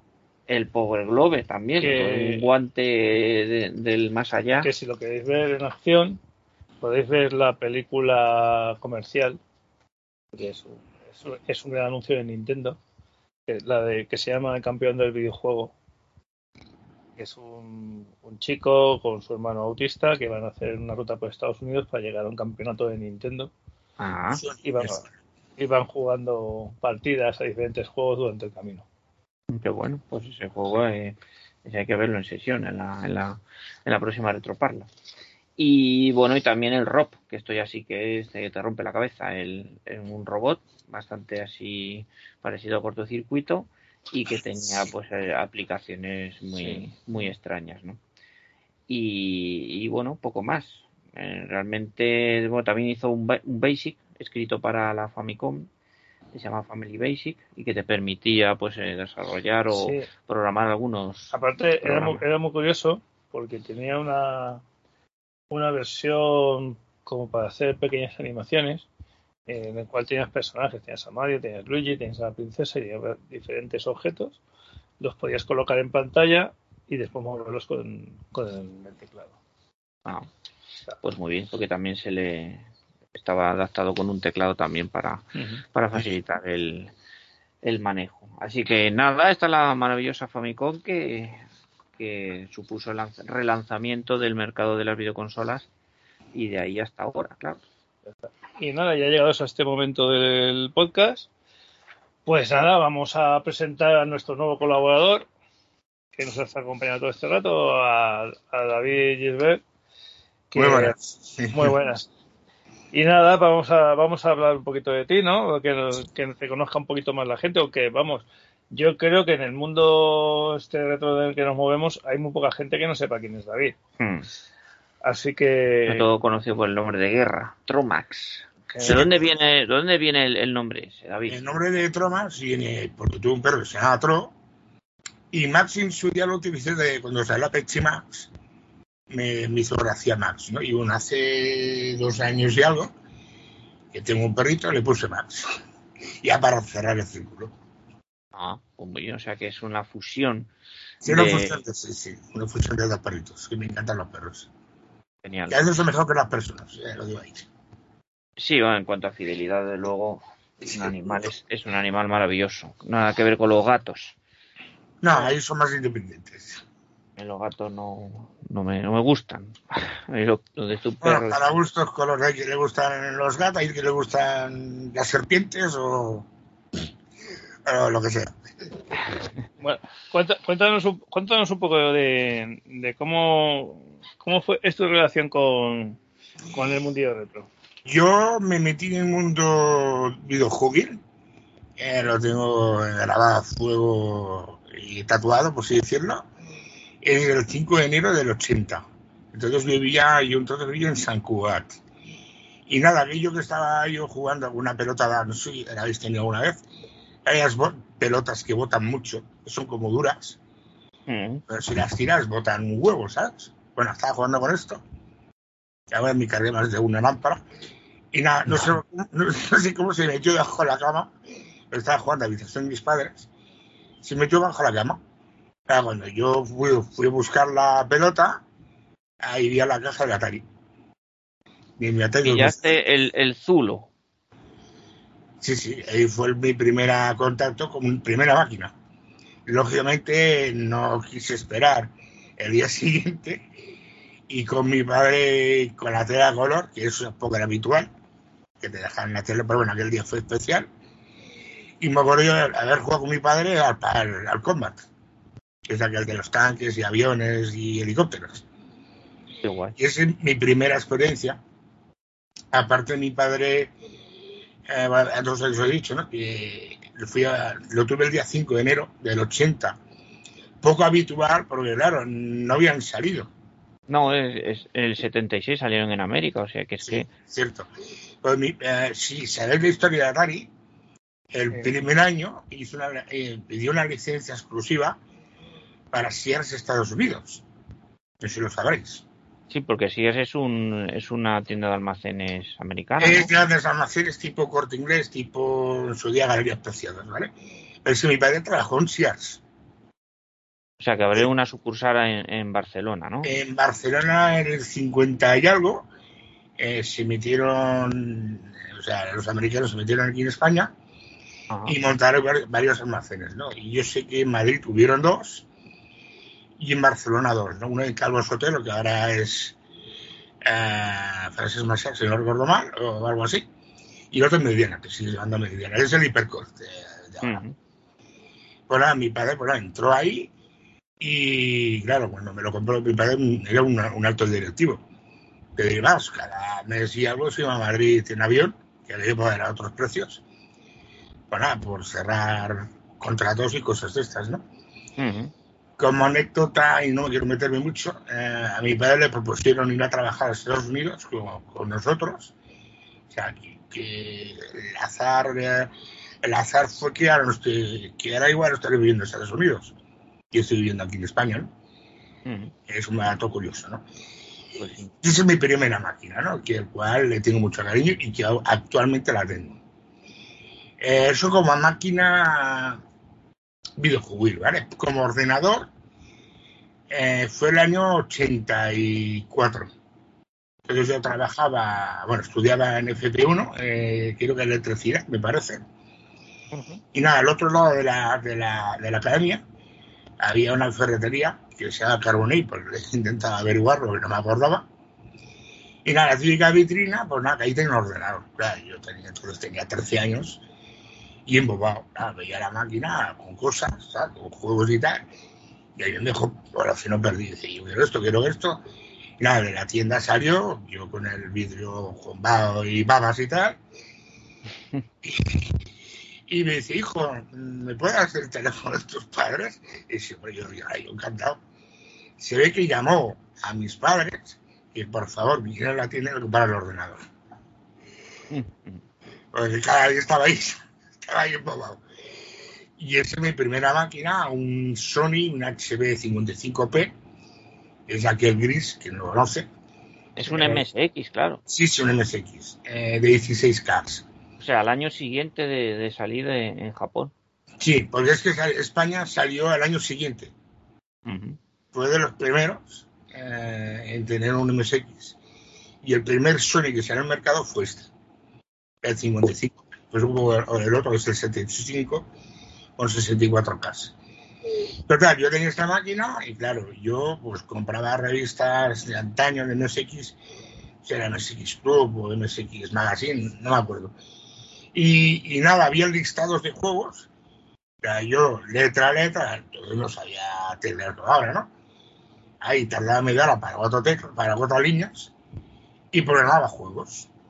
Pero claro, yo entonces no tenía la típica cassette para grabar. Para volver a jugar tenía que volver a programarlo. O sea, Tienes que reescribirlo otra vez para. Sí, todo. Y así tengo, recuerdo dos, uno que es la, la limonada y otro que es uno de, de aviones, o simulador de vuelo, algo así. Y me dio el título, pero no me acuerdo. La limonada sí que me acuerdo. Y claro, mi padre le dice, papá, es que, claro, es que mm, para estudiar, pero yo le dije, sí, para estudiar, pues claro, necesito aquí una cinta, ¿no? Bueno, un aparato para leer. Me compraron un computador y era más malo que una tirria, hasta que convencí y me compraron uno bueno, un, un Mitsubishi, un ML, ahora me acuerdo exactamente el modelo, pero será ML, el modelo. Y me compraron después, porque claro, al tener cassette ya pude disponer de juegos ya no programados, sino podía comprarlos, ¿no? Pero había algunos juegos que me decía out memory, o sea, no de memoria. Me quedaba corto de memoria. Y a ver, padres, papá, es que aquí, claro, es que tengo muy poca memoria. Hubo dos soluciones. O compraba con la máquina una ampliación de 64K que varía un potosí, Mm. o me compraba otra máquina. Entonces lo hice un plan renove. La tienda di el mío y a cambio de, otro nuevo. Eso fue un Toshiba, el, el, el- el HX20, que ahí ponía 80K. Y ah, pues nada, pues me va a servir, ¿no? Había juegos que funcionaban, pero había algunos que no, no funcionaban. Yo ya un poco no lo sé por qué. Después me di cuenta que esta máquina estaba mal parida, pues tenía la memoria de, de, de 32K por slot. O sea, vale, que el total eran 64, pero eh, estaban divididos por dos bloques, por dos slots, o sea, no eran 64K. Ajá, Entonces, o sea, eran me- 32 en el fondo. Eh, en, reales eran 32, pues era 64, más 16 de, de RAM, o sea, de ROM. Por eso ponían 80K. Mm. Claro, me quedaba corto. Muchos juegos no, no los podía jugar. O bueno, para lo fuera, ¿no? Yo otra vez, a mis padres, tuve que convencerles otra vez para comprar un tercer MSX 1 y me compraron ya otra vez un Sony como primera vez y fuera HB 20p. Ujú. Ya imagínate la parecencia que pasaba yo con el MSX. Tres ordenadores. Con el MSX he tenido, como antes he dicho, la Mitsubishi de Datacorder, tuve disquetera, que valía un huevo, no sé si es ni te cuento, cada disquete valía mil pesetas de entonces, o sea, 6 euros. Y también me llegaron a comprar eh, una tele, una Trinitron, las primeras Trinitron, la de botoncetes, eh, de 6 botones, perdón, 8 botones, y me compraron una Sony, la primera Sony que salieron Trinitron en España. Pues me la compraron, ¿no? Eh, claro, al cabo de unos años vi que, que, que me quedaba un poco corto y vi en una tienda que se llama Poke, es un Villanueva de Sotro, ya me cambié de lugar, y vi una 7. Vi una, una 7 y veía en, en la tienda, salía una especie de demo musical de, de Dark Strikes, Version for Nothing, que me encanta la música, por cierto, y me, me- me quedó, vamos, alucinado. Dice, coño, de esta máquina sale música, ¿sabes? Y me lo compré. Bueno, me lo compraron. Un préstamo hipotecario después de 17, 18 bancos, porque no querían, y hasta el último. Entonces el BEX, que ya no existe, Banco Español, Banco de Exterior de España, que es, el BEX, Sí. hacía patrocinador de la selección española de baloncesto, por cierto, como si fuera hoy. Y ahí me lo me compraron la máquina. Lo bueno que mi madre ya tenía eh, el, el, el de la memoria. Ya es mi madre, ah, cómprame el de 500, el, del- el 520 de, de, memo- de, de ordenador de Atari. Ya el de 500 de casa. Y no sé cómo mi madre se enteró que había uno superior. Y dice, no, no, David, te compro el 1040, no te pasa como el MSX. Ya lo- la mujer tuvo, tuvo visión, no te crees, tuvo visión. Hombre, había años- aprendi- ah, no tenía ni idea de ordenadores, pero ya sabía que había que coger lo más barato. Así tenía que era algo potente.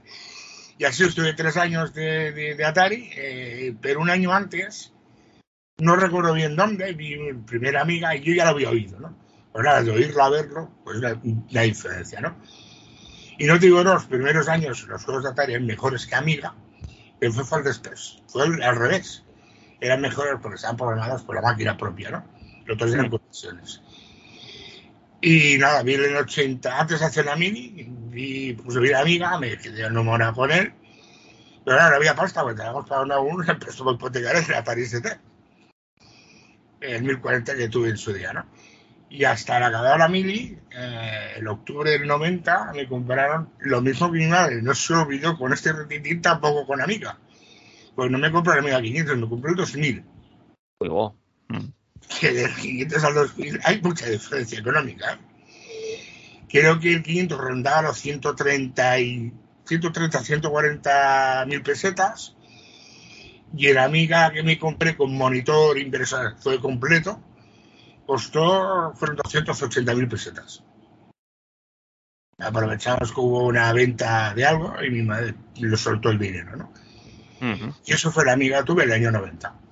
Hasta el 94, que vi una Amiga 1200, más superior, y después de este vi otro superior, y estuve con una Amiga 1200 de forma activa, diaria, hasta el 2007. Que es mucho, ¿eh? Dejé de tenerlo por dos sentidos. Primero, pero la, la, la, la PC me hacía, se rompieron varias patas, porque yo entraba a internet en Amiga con ADSL. Imaginaos, ¿eh? muy curioso. Pues sí. Siempre todo, claro, yo no conectaba a internet. Y entre eso, y no que no, que Amiga poco a poco se fue distanciándose a las calidades de PC, me dije, me compro un portátil. Entonces yo trabajaba en la seguridad privada y me compré un- mi primer PC en mi vida, con, dándome el dinero que yo me ganaba, me compré un, un Siemens, un Siemens Fujitsu, un portátil. Ujú. Y con él hasta, hasta el 2011, ¿vale? Que bueno, que pasó mejor, pues me hizo petar y tal, y yo me compré un PC más sencillo, y bueno, yo el que tengo ahora, ¿no? Eso digamos a nivel máquinas que tuve, ¿no? Como inciso, para, para que la gente me, gustaba, me comenzó a conocer, fue en el 98, estuve en Radical Party, es lo te admiro, eh, vi por la colección de un, de un chico, no no me acuerdo quién es, de máquinas Amiga o de Commodore. Me encantó, me, dejó alucinado. En el mismo evento, eh, eso el primer día, solo fueron tres días, vi un chico se, se presentó, porque yo estaba jugando en Amiga con MSX, con el, el, el AMI MSX, un emulador que había de Amiga para MSX. Vino Víctor, pues mm, me dijo su nombre, y me dijo, hombre, ¿estás jugando MSX? Sí, porque tú en su día y tal, ¿no? Le dio un MSX2, un Philips, un, N, un NMS 8245 con disquetera de doble cara. Hostia, yo le dije, hostia, pues, está guapo, ¿no? Y cuando me dijo el precio, que hoy en día ni de coña pides estos precios, me costó 8.000 pesetas, pues dije sí. O sea, mm, volví, o sea, después de muchos años, o sea, después del 87 hasta el 98, o sea, estuve 11 años, Ujú. Que el MSX lo dejé un poco de lado, ¿no? Y el 2000, perdón, el 98 volví otra vez. Fue cuando empecé a ver, a reuniones de MSX. Fue el diciembre del 98. Bueno, hasta la actualidad. Eso, digamos, del tema coleccionismo, ¿no? Y como cosas últimas, eh, hace pocos años, con Santi y Tony, los, yo se llamaría, bueno, uno es coleccionista y el otro es multisistema, ¿vale? Pero ambos tienen algo en común, que tienen muchos ordenadores y de diferentes sistemas eh, actuales, con máquina, o sea, con, por- con dispositivos de carga rápida, tipo SD o Compact Flash o Botes o lo que sea. Me llamó la atención, lo vi en dos, me llamó mucho la atención, sobre todo el de, el de Santi, estoy en su casa, me llamó mucho la atención, ¿no? Pues, me gustaría tenerlo a mí. Y bueno, como decía meterme en este tema, ah, tenía máquinas de coleccionismo que los, encendía, los probaba, pero ya está, ¿no? Y una vez cada X tiempo, pues lo volví a encender, pero nada más. No es lo mismo que estar con la máquina, con un aparato y para jugar con ellos. O sea, redescubrí muchas máquinas que en su día conocí, pero que no estuve en primera, en primera, en primera persona, ¿no? Tengo un poco como lejano, ¿no? Y por cierto, Santi, eh, que antes os he dicho, este coleccionista en multisistema, él era un amigo mío de mi infancia, cuando vivía yo entonces en Cardedeu, eh, mi primer MSX, nos conocimos ahí, y hace cuatro años, cinco, en un grupo WhatsApp nos reencontramos. O sea, desde el año 87 hasta hace pocos años, ninguno de los dos supo de nada del otro. Y el Unidos por el, por el SMX, entonces. Sí, no, ambos tenían MSX. Y el destino del WhatsApp hace que nos reencontráramos otra vez. Y por eso muchos años. Curiosamente los dos con la misma movida, ¿no? O sea, con ordenadores. Y como último ya, que tengo ya ahora, hará unos dos años, tres. Y bueno, yo entonces eh, estaba, hacía más inscritos que ahora. Eh, bueno, lo típico, tenía una, tenía una camiseta pues que me ocupaba mucho. Parecía un, como un pijama. Y dije, ¿yo qué voy a hacer yo por esta camiseta? Porque la medida enorme, ¿no? Incluso para estar en casa, ¿no? Y no había ni estrenado. ¿Qué hago? ¿Qué hago con ella? Vi el teclado de, de, mi, de mi PC, un Logitech, que igual, yo qué sé, bueno, iba una funda, puede ir bien. Fue una, una mujer que, que bueno, que, que, me cosía cosas y hacer miendos, y se lo expliqué. Mira, llama Rosita, mira Rosita, eh, ¿eso qué te parece? Y una mujer se quedó como extrañada y dice, ¿qué me cuentas? no, no, lo entendía. Y yo a base, a base de meterme, y me dice, vale, vale, tú lo que quieres para poder guardar, pero con una goma para que se quede ahí fijo y tal. Sí, sí, esto es lo que quiero. Y dice, bueno, vamos a probar. Yo le di una, un par de camisetas. Y dice, lo que salga, ¿vale? De esta medida lo que salga. Y me salieron tres fundas de los ITEC. Y me acuerdo, primera cosa que me llamó mucho la atención, me dice, David, tanto me ha gustado que se lo he hecho tanto a mi hijo. y así empezó el tema Fuentes del Pasado. Y al principio, nada, yo lo puse en, en, Facebook, pero sin intención de vender, sino solo para enseñarlo. Mira, de hecho. Y la gente me dice, ah, ¿solo lo, ¿dónde lo has comprado? Dice, no, lo he hecho yo. Ah, no me interesa. Eh. Ya, tenía una, una, una otra camiseta más, pero ahora me quedé sí. Tenía cinco o seis, las cinco o seis volaron.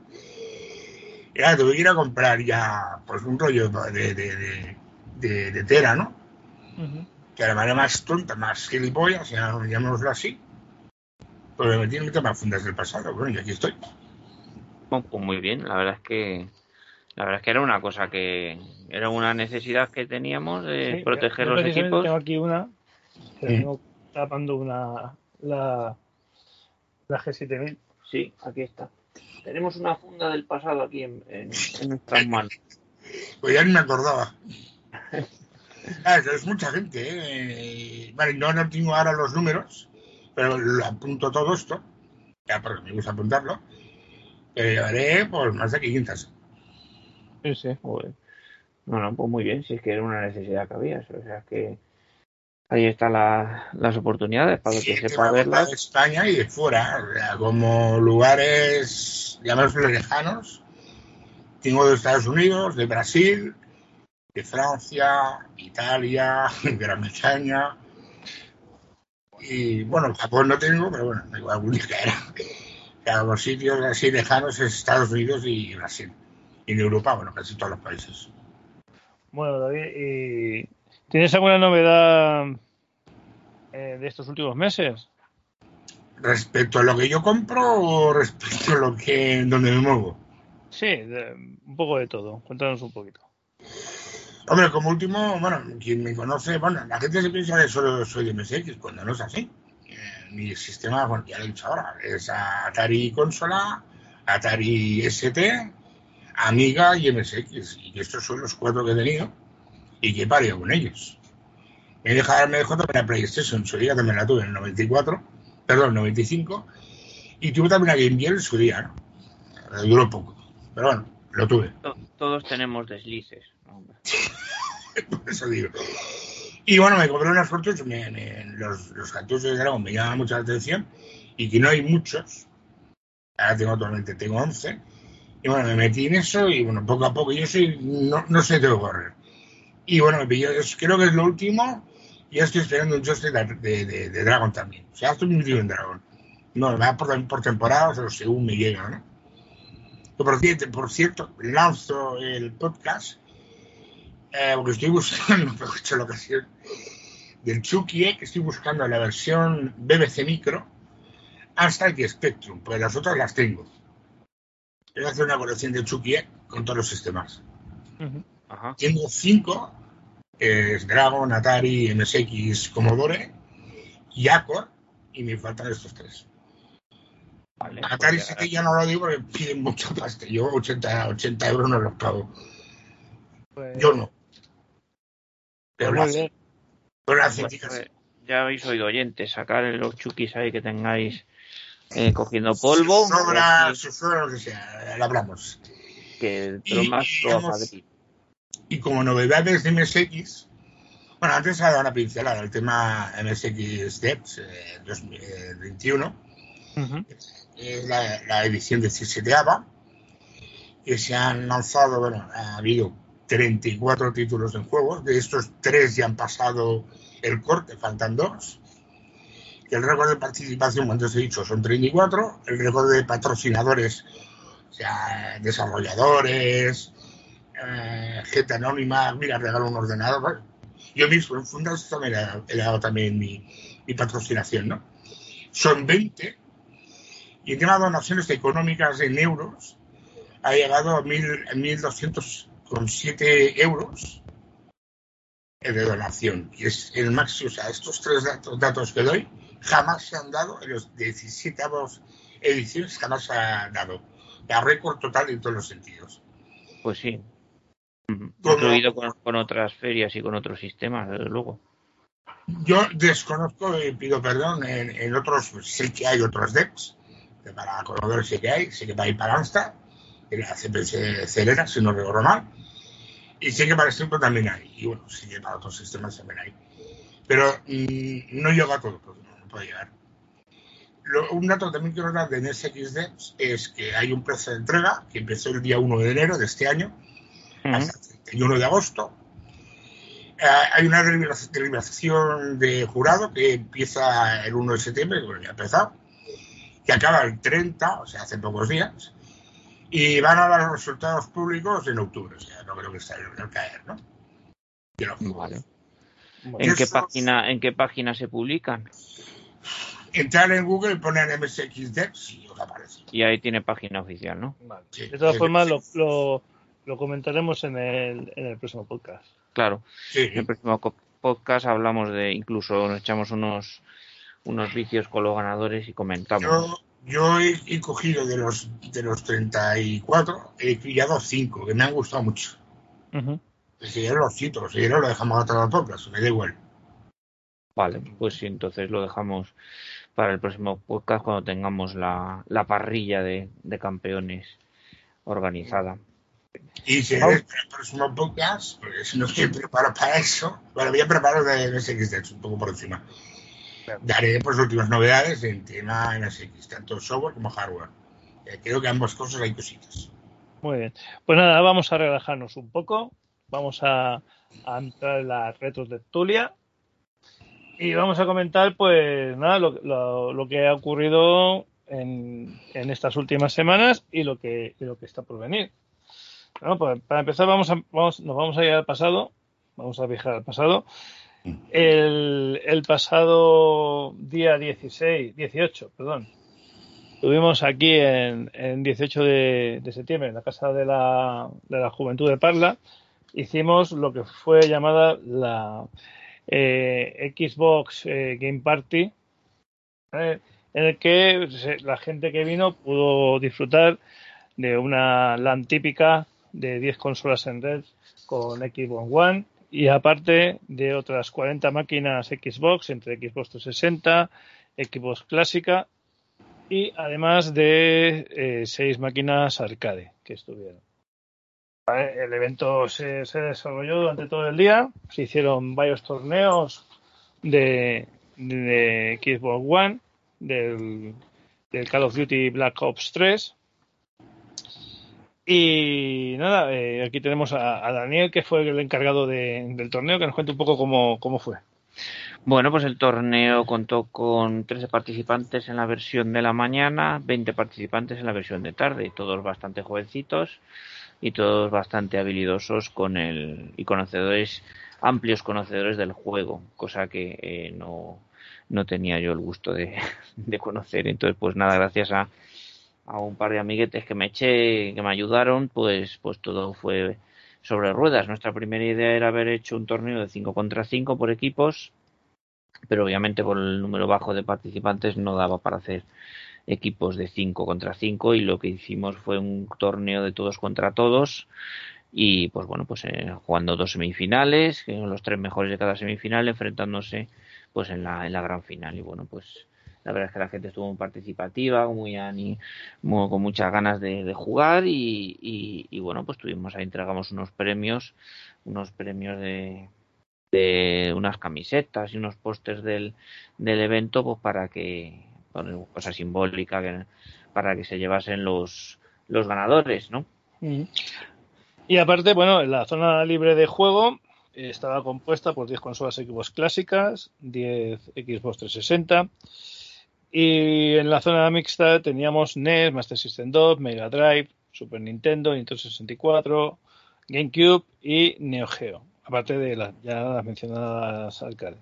El evento se desarrolló en, en horario de 10 a 9 y, y la verdad que mm, obviamente no había no había tiendas como, como solemos tener en la, en la retroparlas la afluencia fue suficiente bastante bastante bien controlado porque toda la gente que, que, llegó al evento encontró su puesto de juego, podía, se podía jugar tranquilamente, las máquinas se llenaron, posiblemente el momento de mayor afluencia fue a las 12 de la tarde y después por la tarde a partir de las 5 también hubo, hubo bastante afluencia de gente. Y nada, es de agradecerlo y seguramente repetiremos esta experiencia Sí, porque es un formato de, de, evento que hasta ahora no habíamos trabajado. Mm. Habíamos hecho nuestra retroparla, el evento anual, el que había desarrolladores, había zonas de juego y había tiendas, pero y, y, específicamente. Y aparte, y aparte, aquí en la Comunidad de Madrid, a partir del lunes se eliminan todas las restricciones, excepto la del uso de mascarillas. Es verdad, porque, Lo... no, porque en esta edición tuvimos que también tener control de aforo, eh, desinfección de equipos, con eh, mascarilla. Entonces, y, y, no eso, se podía consumir. Eso nos va a facilitar. De... Y bueno, ya podemos anunciar que estábamos trabajando, maquinando la idea de, igual que hemos hecho esta edición de Xbox, hacer una de, de PlayStation. Uh -huh. ¿Vale? Así, porque nuestra idea, eh, según estuvimos comentando y demás, es hacer dos eventos mínimo al año. Sería el de la Retroparla clásica y después uno dedicado a juego. A juego. Así que y más los talleres que, que, vamos a ir realizando de diferentes temáticas. Sí, ahora estamos ahí dando las vueltas a uno de. También aprovechamos, porque seguramente este podcast lo sacaré mañana pasado, que el día 30 de, de este mes de octubre vamos a tener jornada de cacharreo en la casa de la, de la Juventud de Parla, en el aula doble. Así que el que quiera ver su equipo o simplemente ver lo que estamos haciendo, se puede pasar por allí. Exacto, volvemos eh, a los formatos más tradicionales de, de, la asociación, pues para juntarnos allí, pasar un rato, jugar, cacharrear, intentar eh, luchar contra la bruja avería, que es el, la guerra que tenemos siempre. Y, y, bueno, pues nada, estáis invitados, por supuesto, a pasaros. Y la semana siguiente, el día 25, tuvimos la quinta edición de Amstrad Eterno. Re, el retorno. El retorno después de, de, este año de parón de la, de la pandemia, pues la asociación Amstrad Eterno decidió que, que se podía se podía hacer con seguridad este, este tipo de evento y, y, nos invitó nos invitó a acudir a, a, a la feria, ¿no? Pues bueno, allí pudimos encontrarnos con, con muchos grupos de desarrollos, estuvo 4 MHz, estuvo Retro Wars eh, y alguno que otro más, ¿vale? Y estuvo, estuvo en asociaciones como Agua, uh -huh. estuvo, estuvo David con su, con su puesto de, de Fundación del Pasado, estuvo ah, también... Sí, eh, Commodore, ¿no?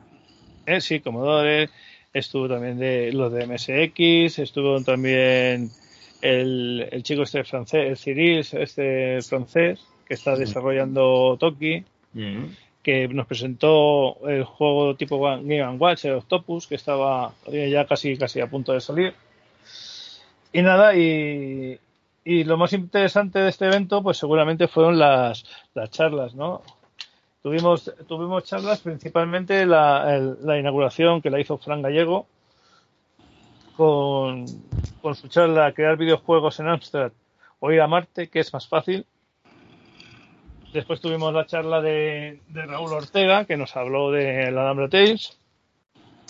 Dynamic, Dynamic que nos presentó, nos, nos abrió o nos hizo una introducción a lo que, a lo que ha sido Dynamic y, nos, y ya nos, nos convocó para el próximo año en el que nos van a hablar sobre lo que es Dynamic en la actualidad y el futuro de Dynamic. También eh, nos presentaron los de los chicos de eh, eh ¿cómo se llama? Los de Retro Wars. Retro Wars, no, sí, bueno, no, Retro Wars no, que los que han hecho los de, ay, de Space Move. Mm. Es que no me acuerdo cómo se llama. Bueno, eh, No pasa nada, estas cosas son, son las cosas del, directo. Está aquí el presidente rebuscando en, en Que por eso os puntualizaré. Retrobytes. Retrovice. Eh, no era retro, ya sabíamos que algo de, de la palabra retro tenía que tener. Es que como, to- como todas las- como todos los grupos son retro, al final no sabes. Te pierdes, No, que- normal. no quería- no quiero confundirme. Retrobytes Production nos presentó, eso nos explicó un poco cómo fue el desarrollo de Space Move Mm. Y cómo es el desarrollo del, del nuevo juego que, que están haciendo, que es la tercera parte ya, para cerrar la Trilogía. La, la trilogía. Y, y nada, mostró unas imágenes y poco más. Eh, vamos a comentar un poquito las charlas, Mm. ¿vale? Vamos a, si te parece, eh, hemos seleccionado un fragmento de un par de ellas, de la de Fran Gallego y de la de Raúl. Vamos a ponerlas y vamos a, vamos a comentarlas. Sí, la de Fran Gallego es especialmente didáctica, hombre, se nota que es profesor de, de universidad. Y, y bueno, pues entonces pues eh, bastante interesante y habló casi de temas de temas médicos, ¿no? De cómo funciona el cerebro a la hora de a la hora de afrontar un reto, a la hora de programar un videojuego en el que la frustración de no obtener resultados inmediatos puede hacer que te frenes, que te frenes en el, en el desarrollo y que lo abandones, ¿no? Entonces él hablaba de, de esa curva de aprendizaje que hay que tener y del esfuerzo al que te tienes que enfrentar, que nadie piense que hacer un videojuego eh, no requiere ni conocimientos ni esfuerzo, ¿no? Entonces él, él hablaba de los consejos que le daba a sus propios alumnos de la, de la universidad, que no esperen un resultado, eh, que, no la imaginación la vayan domando a, a pequeños, eh, es decir, que vayan por pequeños objetivos reales eh, para avanzar y obtener esa recompensa que te hacen que te hace seguir adelante, ¿no? Uno cuando piensa en, en una idea para hacer un videojuego, pues imagina, pues aquí prácticamente al, eh, se imagina el videojuego que, va a crear como una PS5 y luego a lo mejor realmente luego le sale un le sale un Spectrum ¿no? de 16K. Entonces, eh, pues eso, ese choque entre la, la expectativa y la realidad, pues hay que, hay que domarlo y hay que controlarlo muy bien. Entonces hablaba sobre los procesos de aprendizaje a nivel del, del cerebro y fue bastante, bastante Vale. didáctico. Vamos a sí. escucharle, si te parece. Vamos a escucharlo. Han sido un par de años, un par, bueno, un par de años difíciles, eh, raros. eh, la cosa ahora parece que empezaba a salir mejor. Por desgracia, hace poco tuvimos la noticia del fallecimiento de Sir Clive Sinclair, al cual me gustaría que desde aquí todos le diésemos un pequeño aplauso como homenaje a este gran hombre. Clive Sinclair fue una de esas pequeñas personitas, porque la historia de la informática en todo el mundo está formado por pequeñas personitas en pequeños momentos, que inició toda la revolución de los microordenadores. Esa persona fue la encargada de iniciarla en el Reino Unido y por defecto en Europa, pero no fue la única. La otra fue Alan Sugar, el creador y el jefe de Amstrad Eterno. Y aquí tenemos el hooligan de Alan Sugar. Alan Sugar fue el fundador de Amstrad, el que nos trajo Amstrad CPC, el culpable de que muchos de nosotros estemos hoy aquí, pero también fue culpable de otra cosa, que cientos de miles de niños soñásemos con crear nuestro propio videojuego. Y de eso va a ir la primera de las conferencias de hoy. ¿Cómo crear nuestro primer videojuego para Amstrad CPC?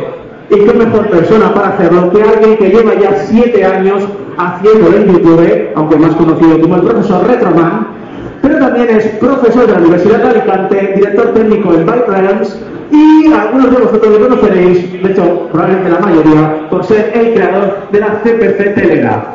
Por favor, un fuerte aplauso para Franz Gallego. La idea es que, ¿qué es más fácil? ¿Viajar a Marte o hacer un videojuego? O sea, es un título bastante provocativo. Y esto viene un poco de la, de la experiencia durante varios años de, de haber empezado a ayudar a todo el que quería hacer videojuegos a crear videojuegos. Y del 2000 al 2012 como mucho llegamos a hacer una media de unos 10, 12 juegos al año para Amstrad. Y lo que ocurría es que básicamente los juegos los hacía gente que tenía muchísimo interés, que se metía en las tripas mucho. Y claro, luego después de ese conocimiento era difícil que llegara a los demás, la gente no sabía por dónde empezar, había mucha gente que todavía a lo mejor no estaba en el mundillo retro.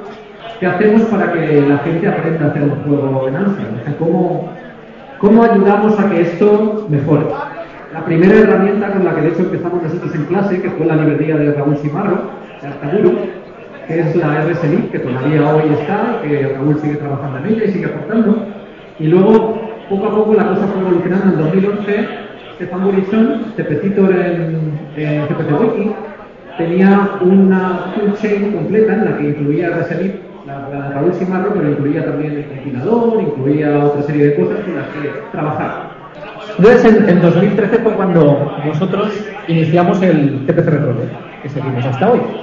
Y el CPC RetroDev pretendía primero motivar, porque lo primero es, vale, hay mucha gente que quiere hacer juegos, pero necesitamos también a veces un porqué, un objetivo, una dónde, un, entonces, el CPC RetroDev nació, como ya he contado otras veces, como una forma de motivar a mis propios estudiantes y también a la comunidad a la par para que tuvieran un punto de encuentro y los estudiantes no solo hicieran una práctica, sino que se enfrentaran a gente que de verdad hace juegos fuera.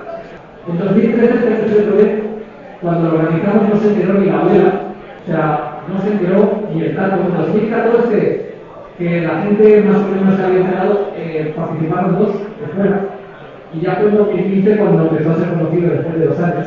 Para 2015 es cuando publicamos la primera edición de CPC, la primera release. Entonces estábamos muchos preocupados por ayudar. Y en 2017 fue cuando eh, empecé a darme cuenta del problema que os voy a contar hoy, que el problema va más allá de las herramientas. Realmente con las herramientas hemos mejorado cosas, la gente tiene un punto de apoyo y un punto de entrada, pero hay un problema más allá que es lo que está contenido en el título de esta charla y es el aprendizaje porque de las partes que componen un videojuego hay al menos un par de ellas que son especialmente duras en cuanto a necesidades de conocimiento y en las que llegar a ese punto requiere una curva de entrada importante. Y esa es por lo que en 2013 me puse a hacer el curso de programación en ensamblador, que está en YouTube, que lo probamos durante dos años con nuestros estudiantes. La cosa gustó, desde entonces, eh, más o menos, un poco antes que eso, empecé a grabar mis clases y a ponerlas en YouTube. Eh, ya hay aproximadamente en mi canal de grabados de clase casi 400 vídeos, me faltan 7 para, para ayudar a la gente a programar. Entonces todo eso da la sensación de, oye, pues esto ha mejorado mucho. Pero la pregunta es, ¿realmente es más fácil hacer juegos ahora de lo que era antes? Entonces, claro, el, el problema principal de esta pregunta es, mucha de la gente que se ha animado tiene en general, los que han conseguido un resultado tienen un background propio, técnico, que ya conocían cosas, que ya sabían hacer cosas, pero realmente la gente que ha partido de no conocimiento y ha llegado a crear juegos y a intentar llevar juegos bien hechos a CPC y cosas de este estilo, es una minoría. Aquí veis un, ejemplo, por ejemplo, de, de Fran Fernández, que ha tardado en conseguir hacer su primer juego para Amstrad, creo que ha sido un total de cuatro años, que no es nada despreciable, es un, esfuerzo importante presentarlo para CPC Resolver. Y estamos hablando además de una persona que en su día a día se dedica a la programación y ha tardado cuatro años en publicar un juego para Rockstar con todas estas herramientas y cosas que tenemos ahí. A veces no consiguen el resultado que quieren aquí hay, el problema es que fallar de por sí mismo, por el camino, es algo que cuando nos ponemos a hacer algo por afición o por gusto, no esperamos y no nos gusta. Le cuesta una montaña enorme empezar y hay sobre todo mucha frustración. Entonces el tema es cómo atacamos esa frustración. Hay para hacer un juego, un resumen rápido, unas cuantas cosas que he ordenado por lo que yo creo más importante y a la más difícil del juego. El game design, la programación y el proyecto, porque hace falta diseñar ese juego, las reglas del juego, de cómo va a funcionar, de qué va a ser, qué hacer con ese juego, qué, hace el jugador, por qué se divierte el jugador cuando eso. Y todo eso se resume en una palabra, es que tenemos que aprender. ¿En qué podemos hacer para suplir el por qué cuesta tanto aprender. ¿Dónde está el problema de aprender y por qué nos genera esa frustración? ¿Por qué nos genera esos problemas? ¿Y cómo podemos atacarlo? ¿Qué podemos hacer para no solo aprender, no solo conseguir el objetivo, sino además lo más importante, disfrutar aprendiendo?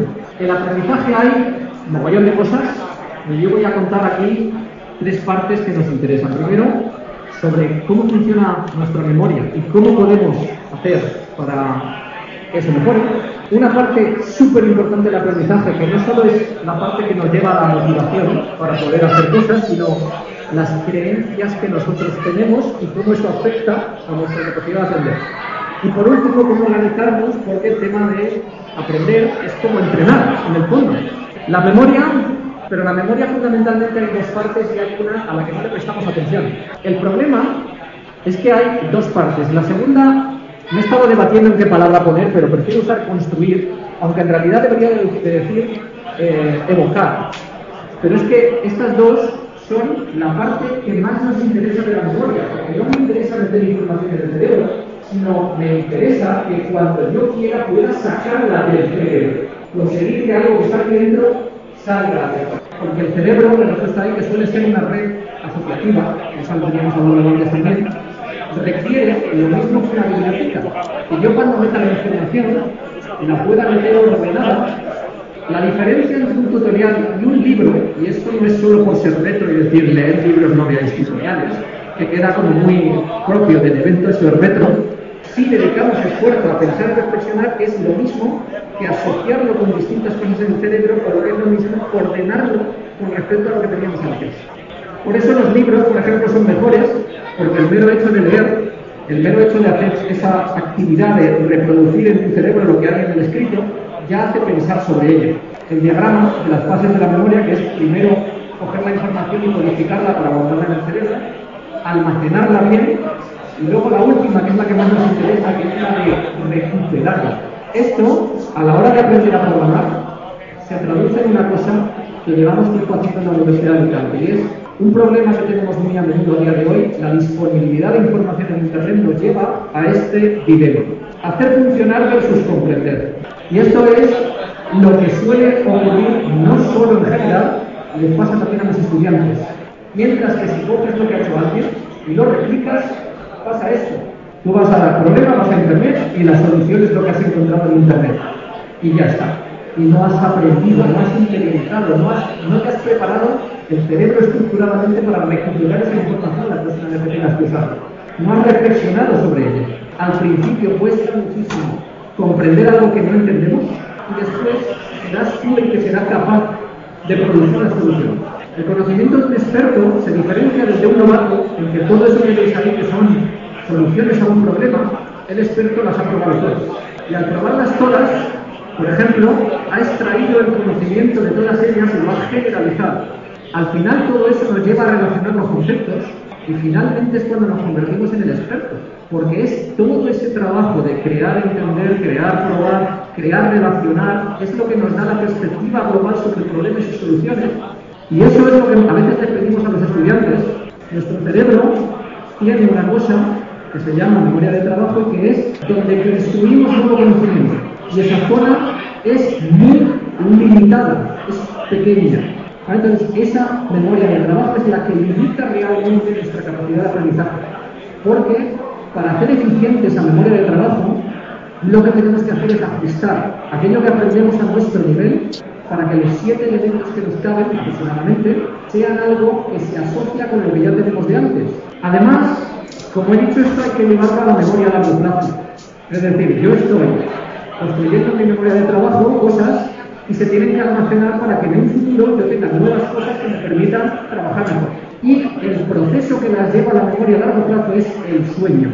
De modo que cuando tenemos un mal hábito de sueño y ritmo circadiano, estamos perjudicando explícitamente y de forma muy seria nuestro aprendizaje, porque limitamos completamente las capacidades de que lo aquello que hemos experimentado durante el día llegue a la memoria a largo plazo y nos sirva en un futuro. Al respecto a esto hay una regla que yo recomiendo mucho para la organización de los proyectos y para poder aprender, y es la regla de los cinco minutos. La regla de los cinco minutos lo que dice es, si quieres en un proyecto progresar, asegúrate de que cada día le dedicas mínimo 5 minutos. Esos 5 minutos misteriosamente se vuelven ultraproductivos. Y se vuelven ultraproductivos porque tú no estás trabajando en realidad 5 minutos. Tú estás dando un refresco de 5 minutos en tu campo y tu cerebro está trabajando por las noches por ti. Nuestras expectativas y nuestras creencias, que son el mayor culpable de nuestra frustración. Una persona, cualquiera, X, tú, yo, yo mismo, cuanto más ignora sobre un tema, más es la sobreestimación de cuánto sabe sobre ese tema. Lo más importante para que podáis hacer realidad todo lo demás. Mentalidad fija versus mentalidad de crecimiento. La mentalidad fija está asociada al verbo ser. La mentalidad de crecimiento está asociada al verbo hacer. Cualquier cosa que queramos hacer es una pura realidad de práctica, de dedicación, de esfuerzo.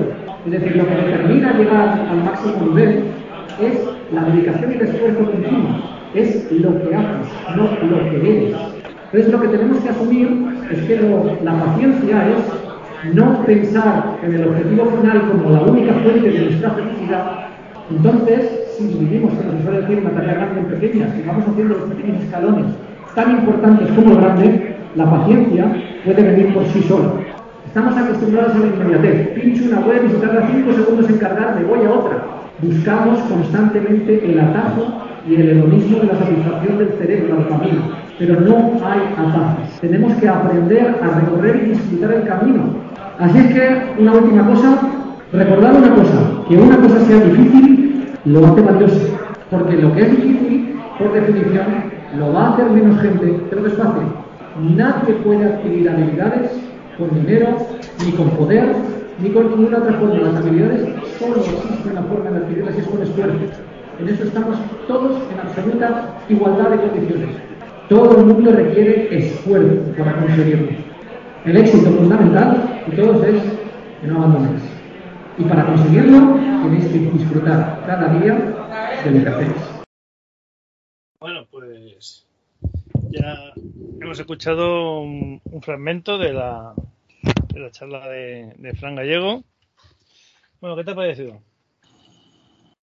La verdad es que muy interesante porque muy didáctica, hablando de, los procesos de aprendizaje, de lo que, de lo que, de lo que asumimos como obvio, pero que no lo es. Si realmente no conocemos cómo funciona el cerebro, cuando le exigimos al cerebro ciertas tareas y no las conseguimos, no vamos a entender por qué hemos fallado. Entonces, la manera de saber cómo funciona el aprendizaje, cómo hay que estructurarlo, cómo hay que ir construyendo en bloques progresivamente, pues eh, nos pone sobre la, la idea de que eh, el tema de programar y desarrollar un videojuego pues requiere de esfuerzo y conocimientos. ¿Se puede llegar a hacer? Claro que se puede llegar a hacer. Lo que pasa es que hay que meterle muchísimo tiempo y muchísima dedicación. Al final, el principal motor es la motivación. Si tú estás motivado a un tema, aunque no tengas conocimiento del mismo, puedes llegar a desarrollarlo y, bueno. Pues sí, pero que no es una cosa trivial, no, es una cosa que, como decía él, es un point and click y, y, ya lo tienes hecho. Eso es, es lo que hay que transmitir a la, pues a la gente, ¿no? Que programar es de una complejidad. Ese, ese, puede ser el problema que hay hoy en día, ¿no? Que la gente quiere todo con un resultado inmediato. Y, y aquí no, no, es algo que, que, no, que necesita un aprendizaje, una asimilación. Uh -huh.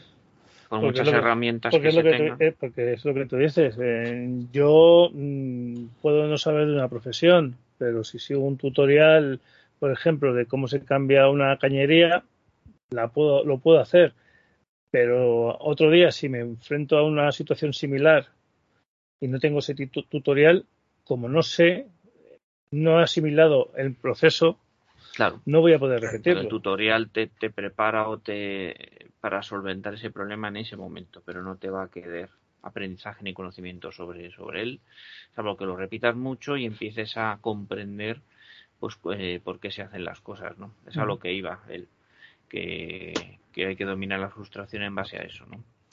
Así que me parece una charla súper didáctica, eh, un nivel muy alto y bueno, pues está a nivel de las charlas de Gabriel Cafarena, por ejemplo, Sí. nuestro, nuestro gran amigo Gabriel, pues porque claro, ellos son eh, profesores de universidad y ellos tienen, pues, eh, además saben hablar en público y dominan la oratoria y, y, claro, es una verdadera, es una verdadera maravilla el, el escucharles, ¿no? Y por eso hemos hecho este resumen para que vosotros también tengáis lo más importante de esta de esta intervención, de esta charla.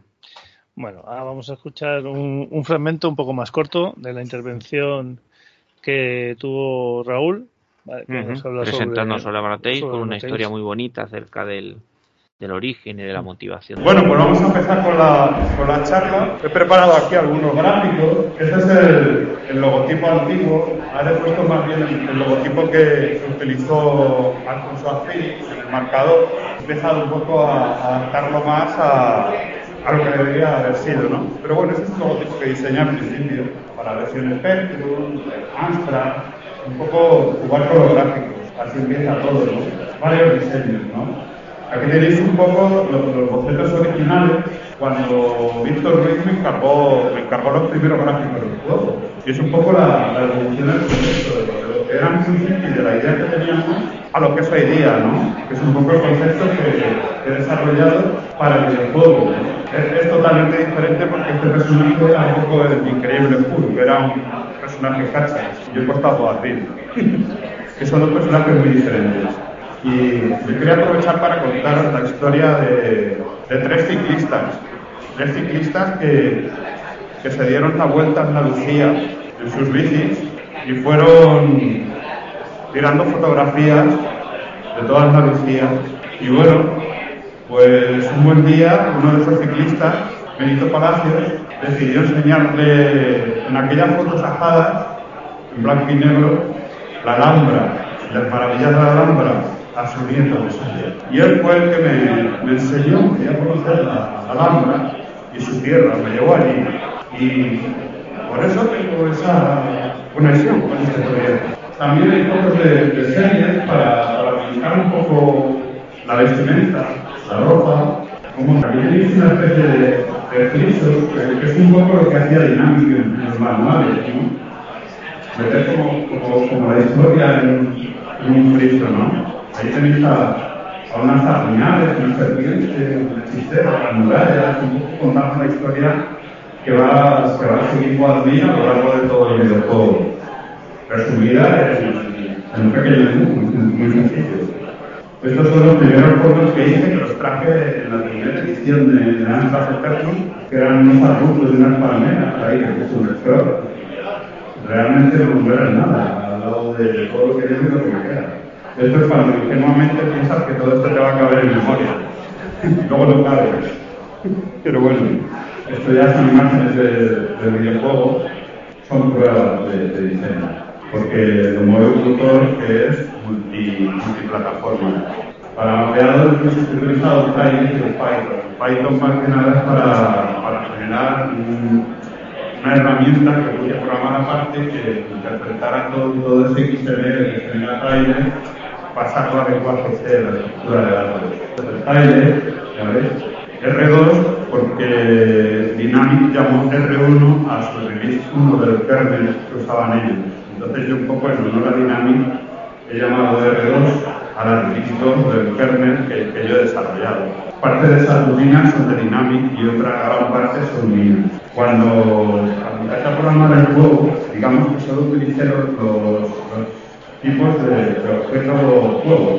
que había visto ejemplos en CPC Telera, necesitaban un tipo de, de objeto para los personajes, y luego cada, cada, cada uno tenía su, su lógica, llamaban a su lógica. Entonces monté una mega estructura con, con y me la pegué, me la pegué básicamente. Esto me, me- me recuerda un poco a, a la gente que programa ahora videojuegos con, con frameworks súper potentes, ¿vale? Y, y piensan que, que la leche no sale de las vacas y que los pollitos no salen de las gallinas. Pues no, no es cierto. Es un poco como meter el barquito dentro de la botella. Es microinformática, en definitiva. Entonces, pues bueno, a base de caerme, como decía el profe, pues he tenido que ir levantando, caerme levantando y, ir creando una estructura que se adaptase a, a lo que yo necesito en este momento. Esto es gracias a, a Javier de 4 MHz que me dijo, comprime, comprime. Y yo dije, venga, comprimamos. Y, bueno, eso es un poco el, avance que he tenido, ¿no? El avance que permite ver la, la demostración que he instalado ahí en Mantra de Retroparla. Ah, bueno, estos son los agradecimientos pues, a Fran, a Javi, a Tony, a Retroparla, en fin, a todo el mundo. Si, me dejo a alguien que me, me perdone, el mundo del espectro, en fin, toda esa gente que, que me ha apoyado en este proyecto y sin la cual no hubiese sido posible realizarlo, ¿no? Pero bueno, funciona, funciona y, yo creo que, este videojuego será una realidad. Así que gracias de nuevo, eh, gracias por venir y por escuchar mi historia, ¿no? Bueno, sobre todo la de mi abuelo, gracias y, y que os vaya bien. Ya, ya seguimos hablando. Bueno, Pues esto es el ejemplo perfecto de lo que había dicho antes Fran, ¿no? Sí. El esfuerzo de un programador, además, de un tío que conoce de qué va esto de la informática y de programar, pero que lleva dos años con el desarrollo de, de su propio videojuego. sí. Y a base de caerse y levantarse y caerse y levantarse. Decía lo de la leche de las vacas y los pollos y los pollitos de los huevos. Sí. Pues es que es el ejemplo perfecto del que... Es lo, es lo que comentaba yo en, en una crítica que hacían sobre hacían sobre esto en, en- en un comentario de en el foro de la UA Ujú. y les decía, a ver, es que digo, mm, hacer un juego no es una cosa trivial, no es una cosa decían, "No, es que es la churrera o, o de la CPC telera, que no es tan sencillo, ¿no? Es que está pensado para gente que tiene unos conocimientos ya, o sea, no, no es como el, el Winmaker este que cogías los cuadritos, lo ponías y ya estaba el muñeco saltando. No, No, ese- no, no. ese- ni es una programación en Scratch por bloque ni cosa de esas. Es una cosa, es una cosa que tiene su tiempo, que tiene su desarrollo y que tiene su mérito. Y esto es- lleva muchos años. Hay juegos que estamos viendo ahora que, que por ejemplo, bueno, con 4 MHz cuando sacó Operación Alejandra, ahora está, por ejemplo, con el con el Mala Sombra. Son juegos que no son de meses, son juegos que llevan años de desarrollo y que se hacen públicos cuando ya están en un estado bastante avanzado y aún así aún les falta les falta bastante recorrido. Así que un mérito y nuestra homenaje Sí, a, sí. a todos ellos, porque sin ellos, pues es, obviamente eh, no, no podríamos resucitar nuestros viejos Por equipos supuesto.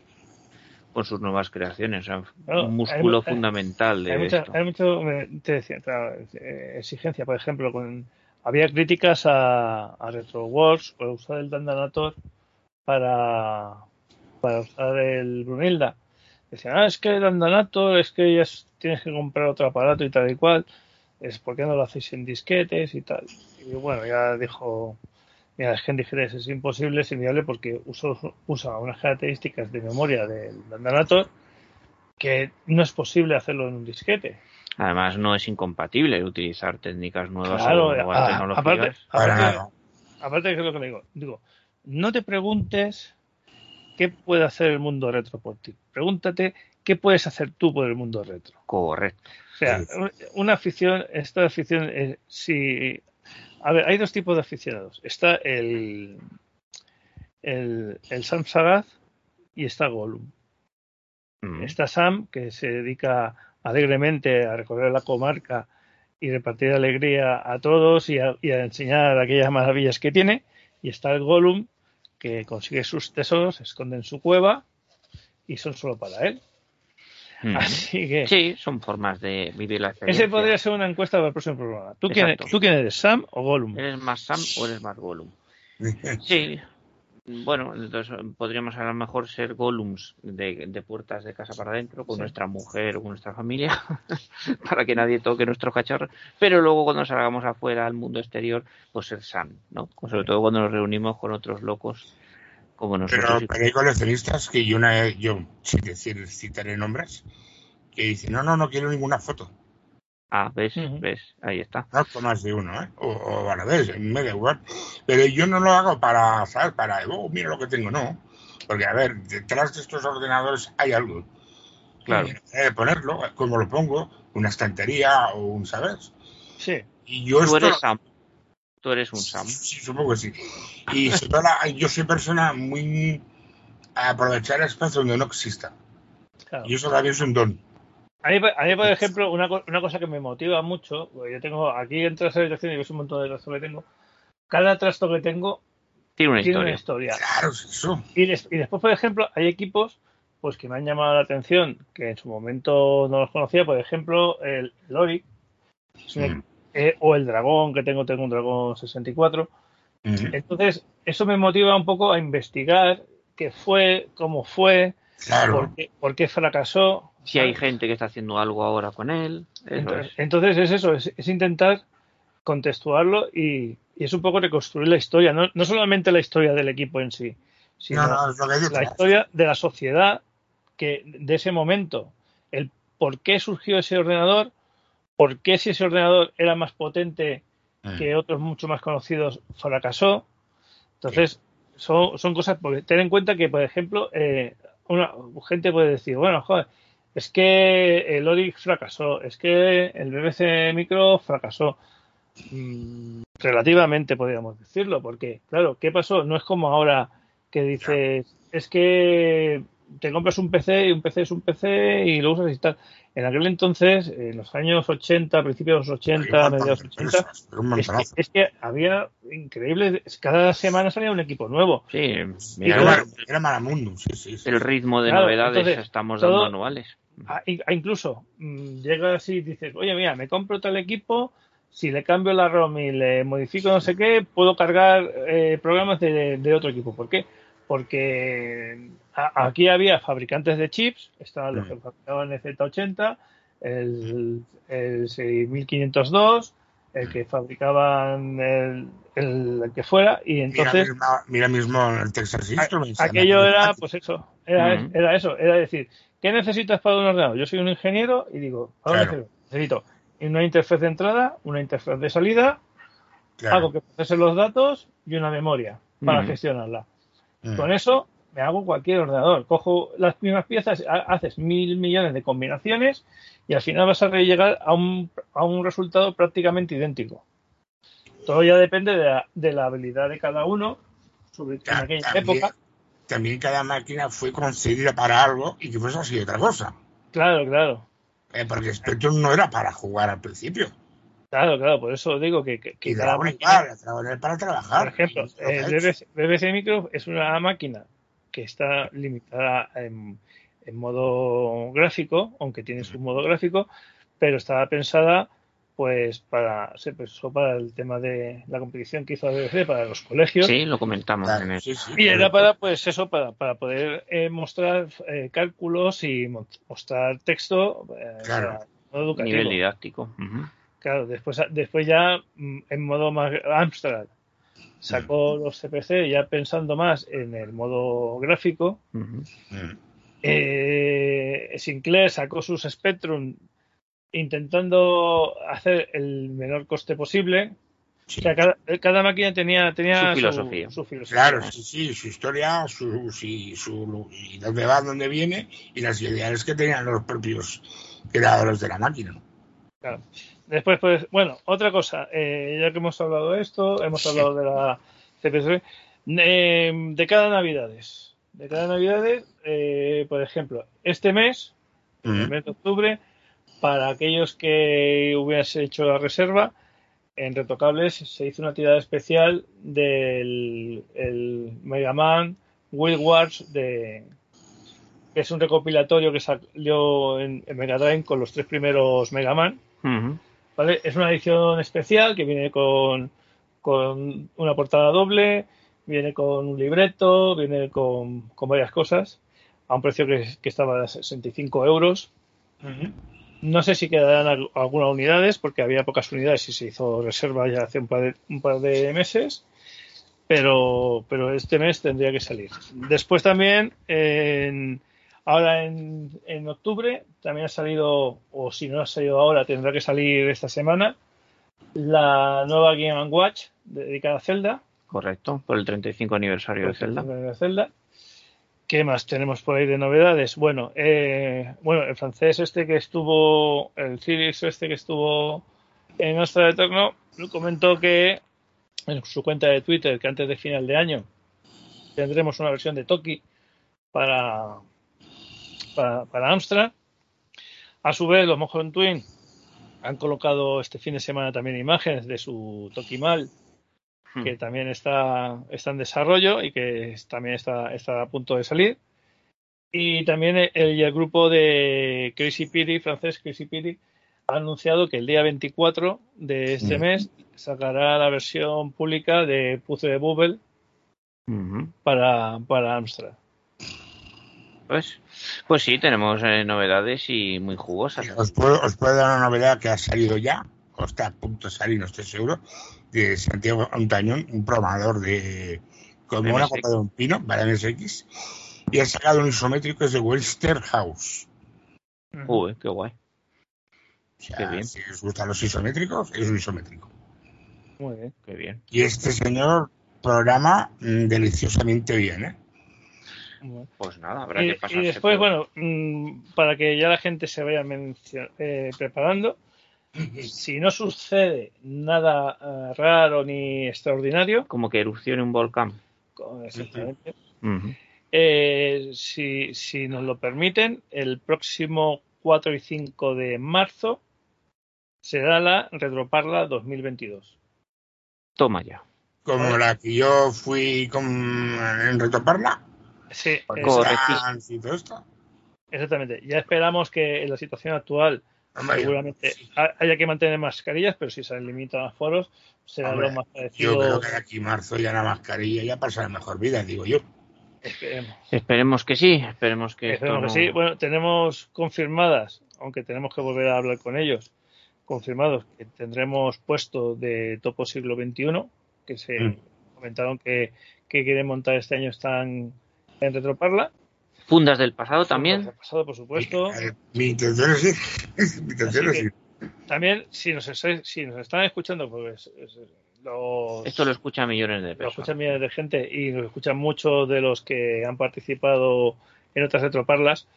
Eh, perdonadnos si nos llamamos en cierto momento, porque es que, de verdad, estamos vamos haciendo las cosas y muchas veces perdemos direcciones, teléfonos y ni nos acordamos de- de- del 100%. Entonces, muchos. como esto va con tiempo, Claro. si veis que estamos llegando ya a diciembre y no tenéis noticias nuestras, por favor, eh, escribirnos un, un correo a info.retroparla.com y confirmamos eh, vuestra asistencia. Intentaremos que este- tengan todo su sitio y su espacio, sea dentro o fuera, o bueno, haremos todo lo posible para que sea memorable. Un pequeño inciso que cuando me he presentado me he dejado de decir otra cosa, y muy importante. Yo soy, bueno, y más hablando ahora de este tema, yo desde el año 97 hasta ahora, menos una temporada que estuve out, he ido a parties, he ido a reuniones, he ido a todo tipo de eventos. Y ahora más de 100. Ajá, Más importante. pues He sí. ido a Euskadi, he ido a Málaga, he ido a Madrid, Zaragoza. Aparte también formar parte de Retromaniacs, ¿no? Sí, también aparte de, de Retomaniacs. Eh, también soy socio, llamarlo así, de AWIC. Más, Yo soy amigo de mucha gente. O sea, a uno no te falta ni que ser socio, simplemente. Pues ahora, para terminar, vamos a... a- A ver, examen. Examen sorpresa, Tromax. Era Espero musiquitas. que, que te lo hayas preparado, ¿eh? Espero porque- Vamos a, vamos a ver, espero, No, yo espero, que lo, preparado nada, yo oiré. Ya, ya. es- espero que lo, que lo escuche, voy a intentar, voy a intentar que sí. Vamos a empezar con la Primer tema Primer de tema. juego de MSX, atención.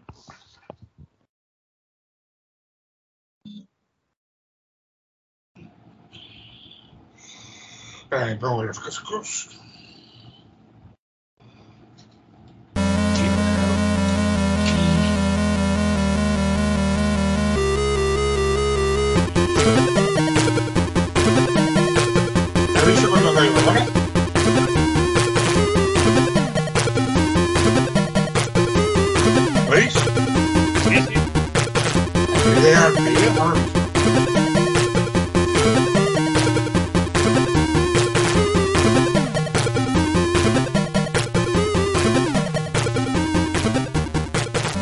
Primero es Monty, el, el de Gremlins. Eh, Gremlin, Gremlin. Ghostbusters. Ghostbusters 2 para MSX. Bueno, Coño, claro, es al principio no, no he oído mucho. He oído... bueno, vamos a, vamos con la El segunda. segundo no va a ser tan precipitado. A ver, Eso, el segundo tienes tiempo de... Atención.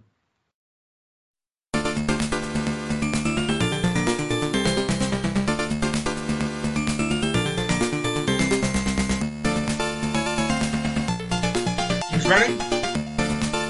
Atención. ¿Qué ¿Sí? respuesta? No. Castlevania. Tía, es verdad, tía. Castlevania. Todavía te quedan tres para remontar. Para probar. El aprobado está en dos y medio.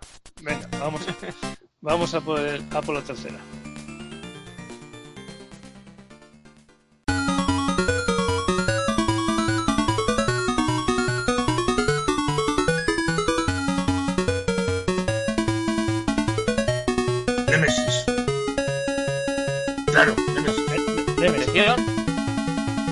Nemesis. ¿Seguro? Sí, Bueno, Gradius. Claro, sí, radio, Nemesis, el mismo. Gradius Nemesis, el mismo. Será por válida. Muy bien, Tromax. Estás afinando ya el oído. Bien, bien, bien. Bueno, vamos con la cuarta que está seguro que la.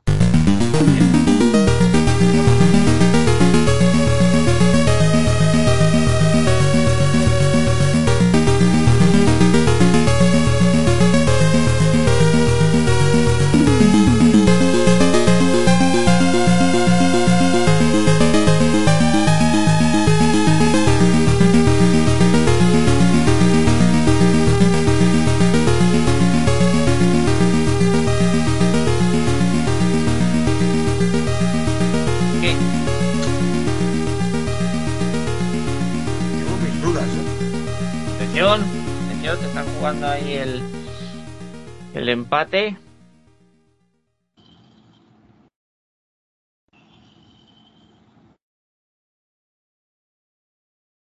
A ver, Tromax, lánzate a la piscina. Tengo muchas dudas. Vale, si quieres podemos pasar a la siguiente. es como el pasapalabra.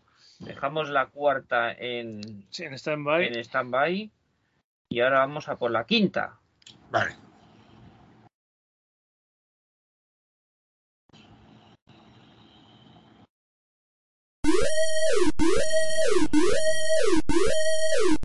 Más Hungarios, ¿Cómo? más Hungarios, hay mareos, Metal Gear.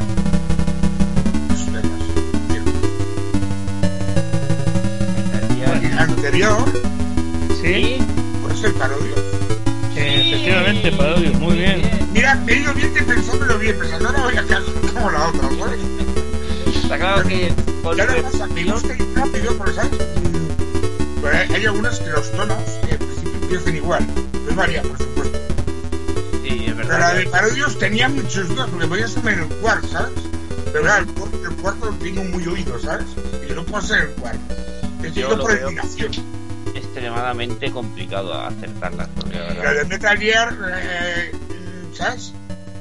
Que la alarma, la alarma esa, al- yo pensaba que te iba Ya, sí. Pero es verdad que la utilizan muchos juegos Ya también. acerta dos, a- dos de cinco. Uy, qué mal. Sí, sí. Qué mal. Bueno, pues eh, has demostrado tener buen oído, pero entre también comillas. precipitación. Bueno, pues David, espero que te lo hayas pasado bien. Hacemos una cosa. Hacemos dime. otro día cinco más. Vale, te has picado, te has Sí, picado. sí. Me Una gusta, me gusta. Lo que voy a hacer, como, como he hecho con la, con la, con la penúltima. Muy bien. Digerirlo bien, ¿sabes? Y no te vamos a dejar contestar hasta que la hayas, haya pasado un minuto después del- de, terminar el tema. La, hostia, la, la de la de Padilla me ha costado, ¿eh? Me ha costado. Vale, pues yo te preparo cinco melodías más de MSX Quieras que te dé la gana. para que, para que te, re- te resarces. Sí, por lo menos me da resarciendo un poco. Eso. Pues bueno, oye, muchas gracias por, por estar aquí en, eh, en el podcast. Ah, tío, hombre, faltaría a vosotros dos. Y faltaría nada, más. ya, pues eso, en cuanto vayan saliendo más noticias del mundillo, nosotros vamos haciendo podcast y tal. Mm. Nosotros no, te- no tenemos su... A ver, solemos hacer cada dos meses. Más o menos. Eh, si, Vale. si, vemos, si vemos que hay alguna novedad muy urgente, a lo mejor hacemos uno antes, pero vamos, normalmente... Si me dais pequeño repaso, habéis hablado de Astat Eterno y de retoparla, Sí, eh, si queréis, ¿eh? Si vos lo metes ahí, lo regrabas como tú quieras. Primero de, mes este pasado hubo el MSX Meeting Málaga. Y yo estuve, Ujú. sí, Ah, pues vale, nos hablas del próximo programa. si queréis, o, Sí, sí, Sí, sí. claro. o dejamos un, mira que me he acordado. Eh, Como nos vas a hablar también de la, de Es más, la MSXD, si, si en alguna Sí. de estas ti- tienes confianza con algún organizador y quieres que, que nos hable del evento y tal, y le dices, oye, pues mira, tal día vamos a grabar. puedo hablar con Daniel Padilla, quien se lo comió todo con patatas. pues Vale. entonces mira, Pues si perfecto. le llamas, le, le Lo hacemos un lleva todo. o sea, eh, Y le metemos. Perfecto, y, a- y aparte, pues eso, le- ya sabes que eh, todo el mundo está invitado aquí a Es cuando- que de las cosas importantes hubo una que me gustó mucho, que es la mesa redonda de actualidad MSX, que estuvo Locomarito, Grizo, Speedey y José Luis Lerma y moderado por Javier López. Madre mía, pues hay una, una constelación de, de gente del retro muy importante. Como digamos, hay otras cosas muy importantes, pero quizás esto fue lo más brutal. Sí, sí, sí. Joder. Y por ser la Joder. primera edición se lo montaron de puta madre, ¿eh? Pues mira, eh, eh, pues vamos a, terminamos con un bombazo. Claro. Pues muy bien, genial. Pues un placer verdaderamente, Tromas, eh, compartir Ah, contigo A vosotros. eh, sonido con dificultades, porque bueno, todos los todas las Me- cosas- me- reconozco que la primera me, mm, me he precipitado. Lo reconozco. me lanzaste al final. Ghostbusters, Ghostbusters, eso te va a doler, te va a doler. Pues nada, allá a todos, pues eso, eh, feliz año nuevo, que paséis una buena Semana Santa y que vaya bien el verano. Eso, ya por si acaso, luego vamos, vamos Nosotros, de- ya vosotros os lo repartís como... y luego lo dosificáis. Y si me dais un pequeño inciso más, eh, Sí, que no dale, dale. que apoyo a toda la gente de Palma. Ah, por Ah, supuesto. por supuesto, desde, desde aquí nuestro nuestro apoyo. Si hay un palmero que nos lo diga.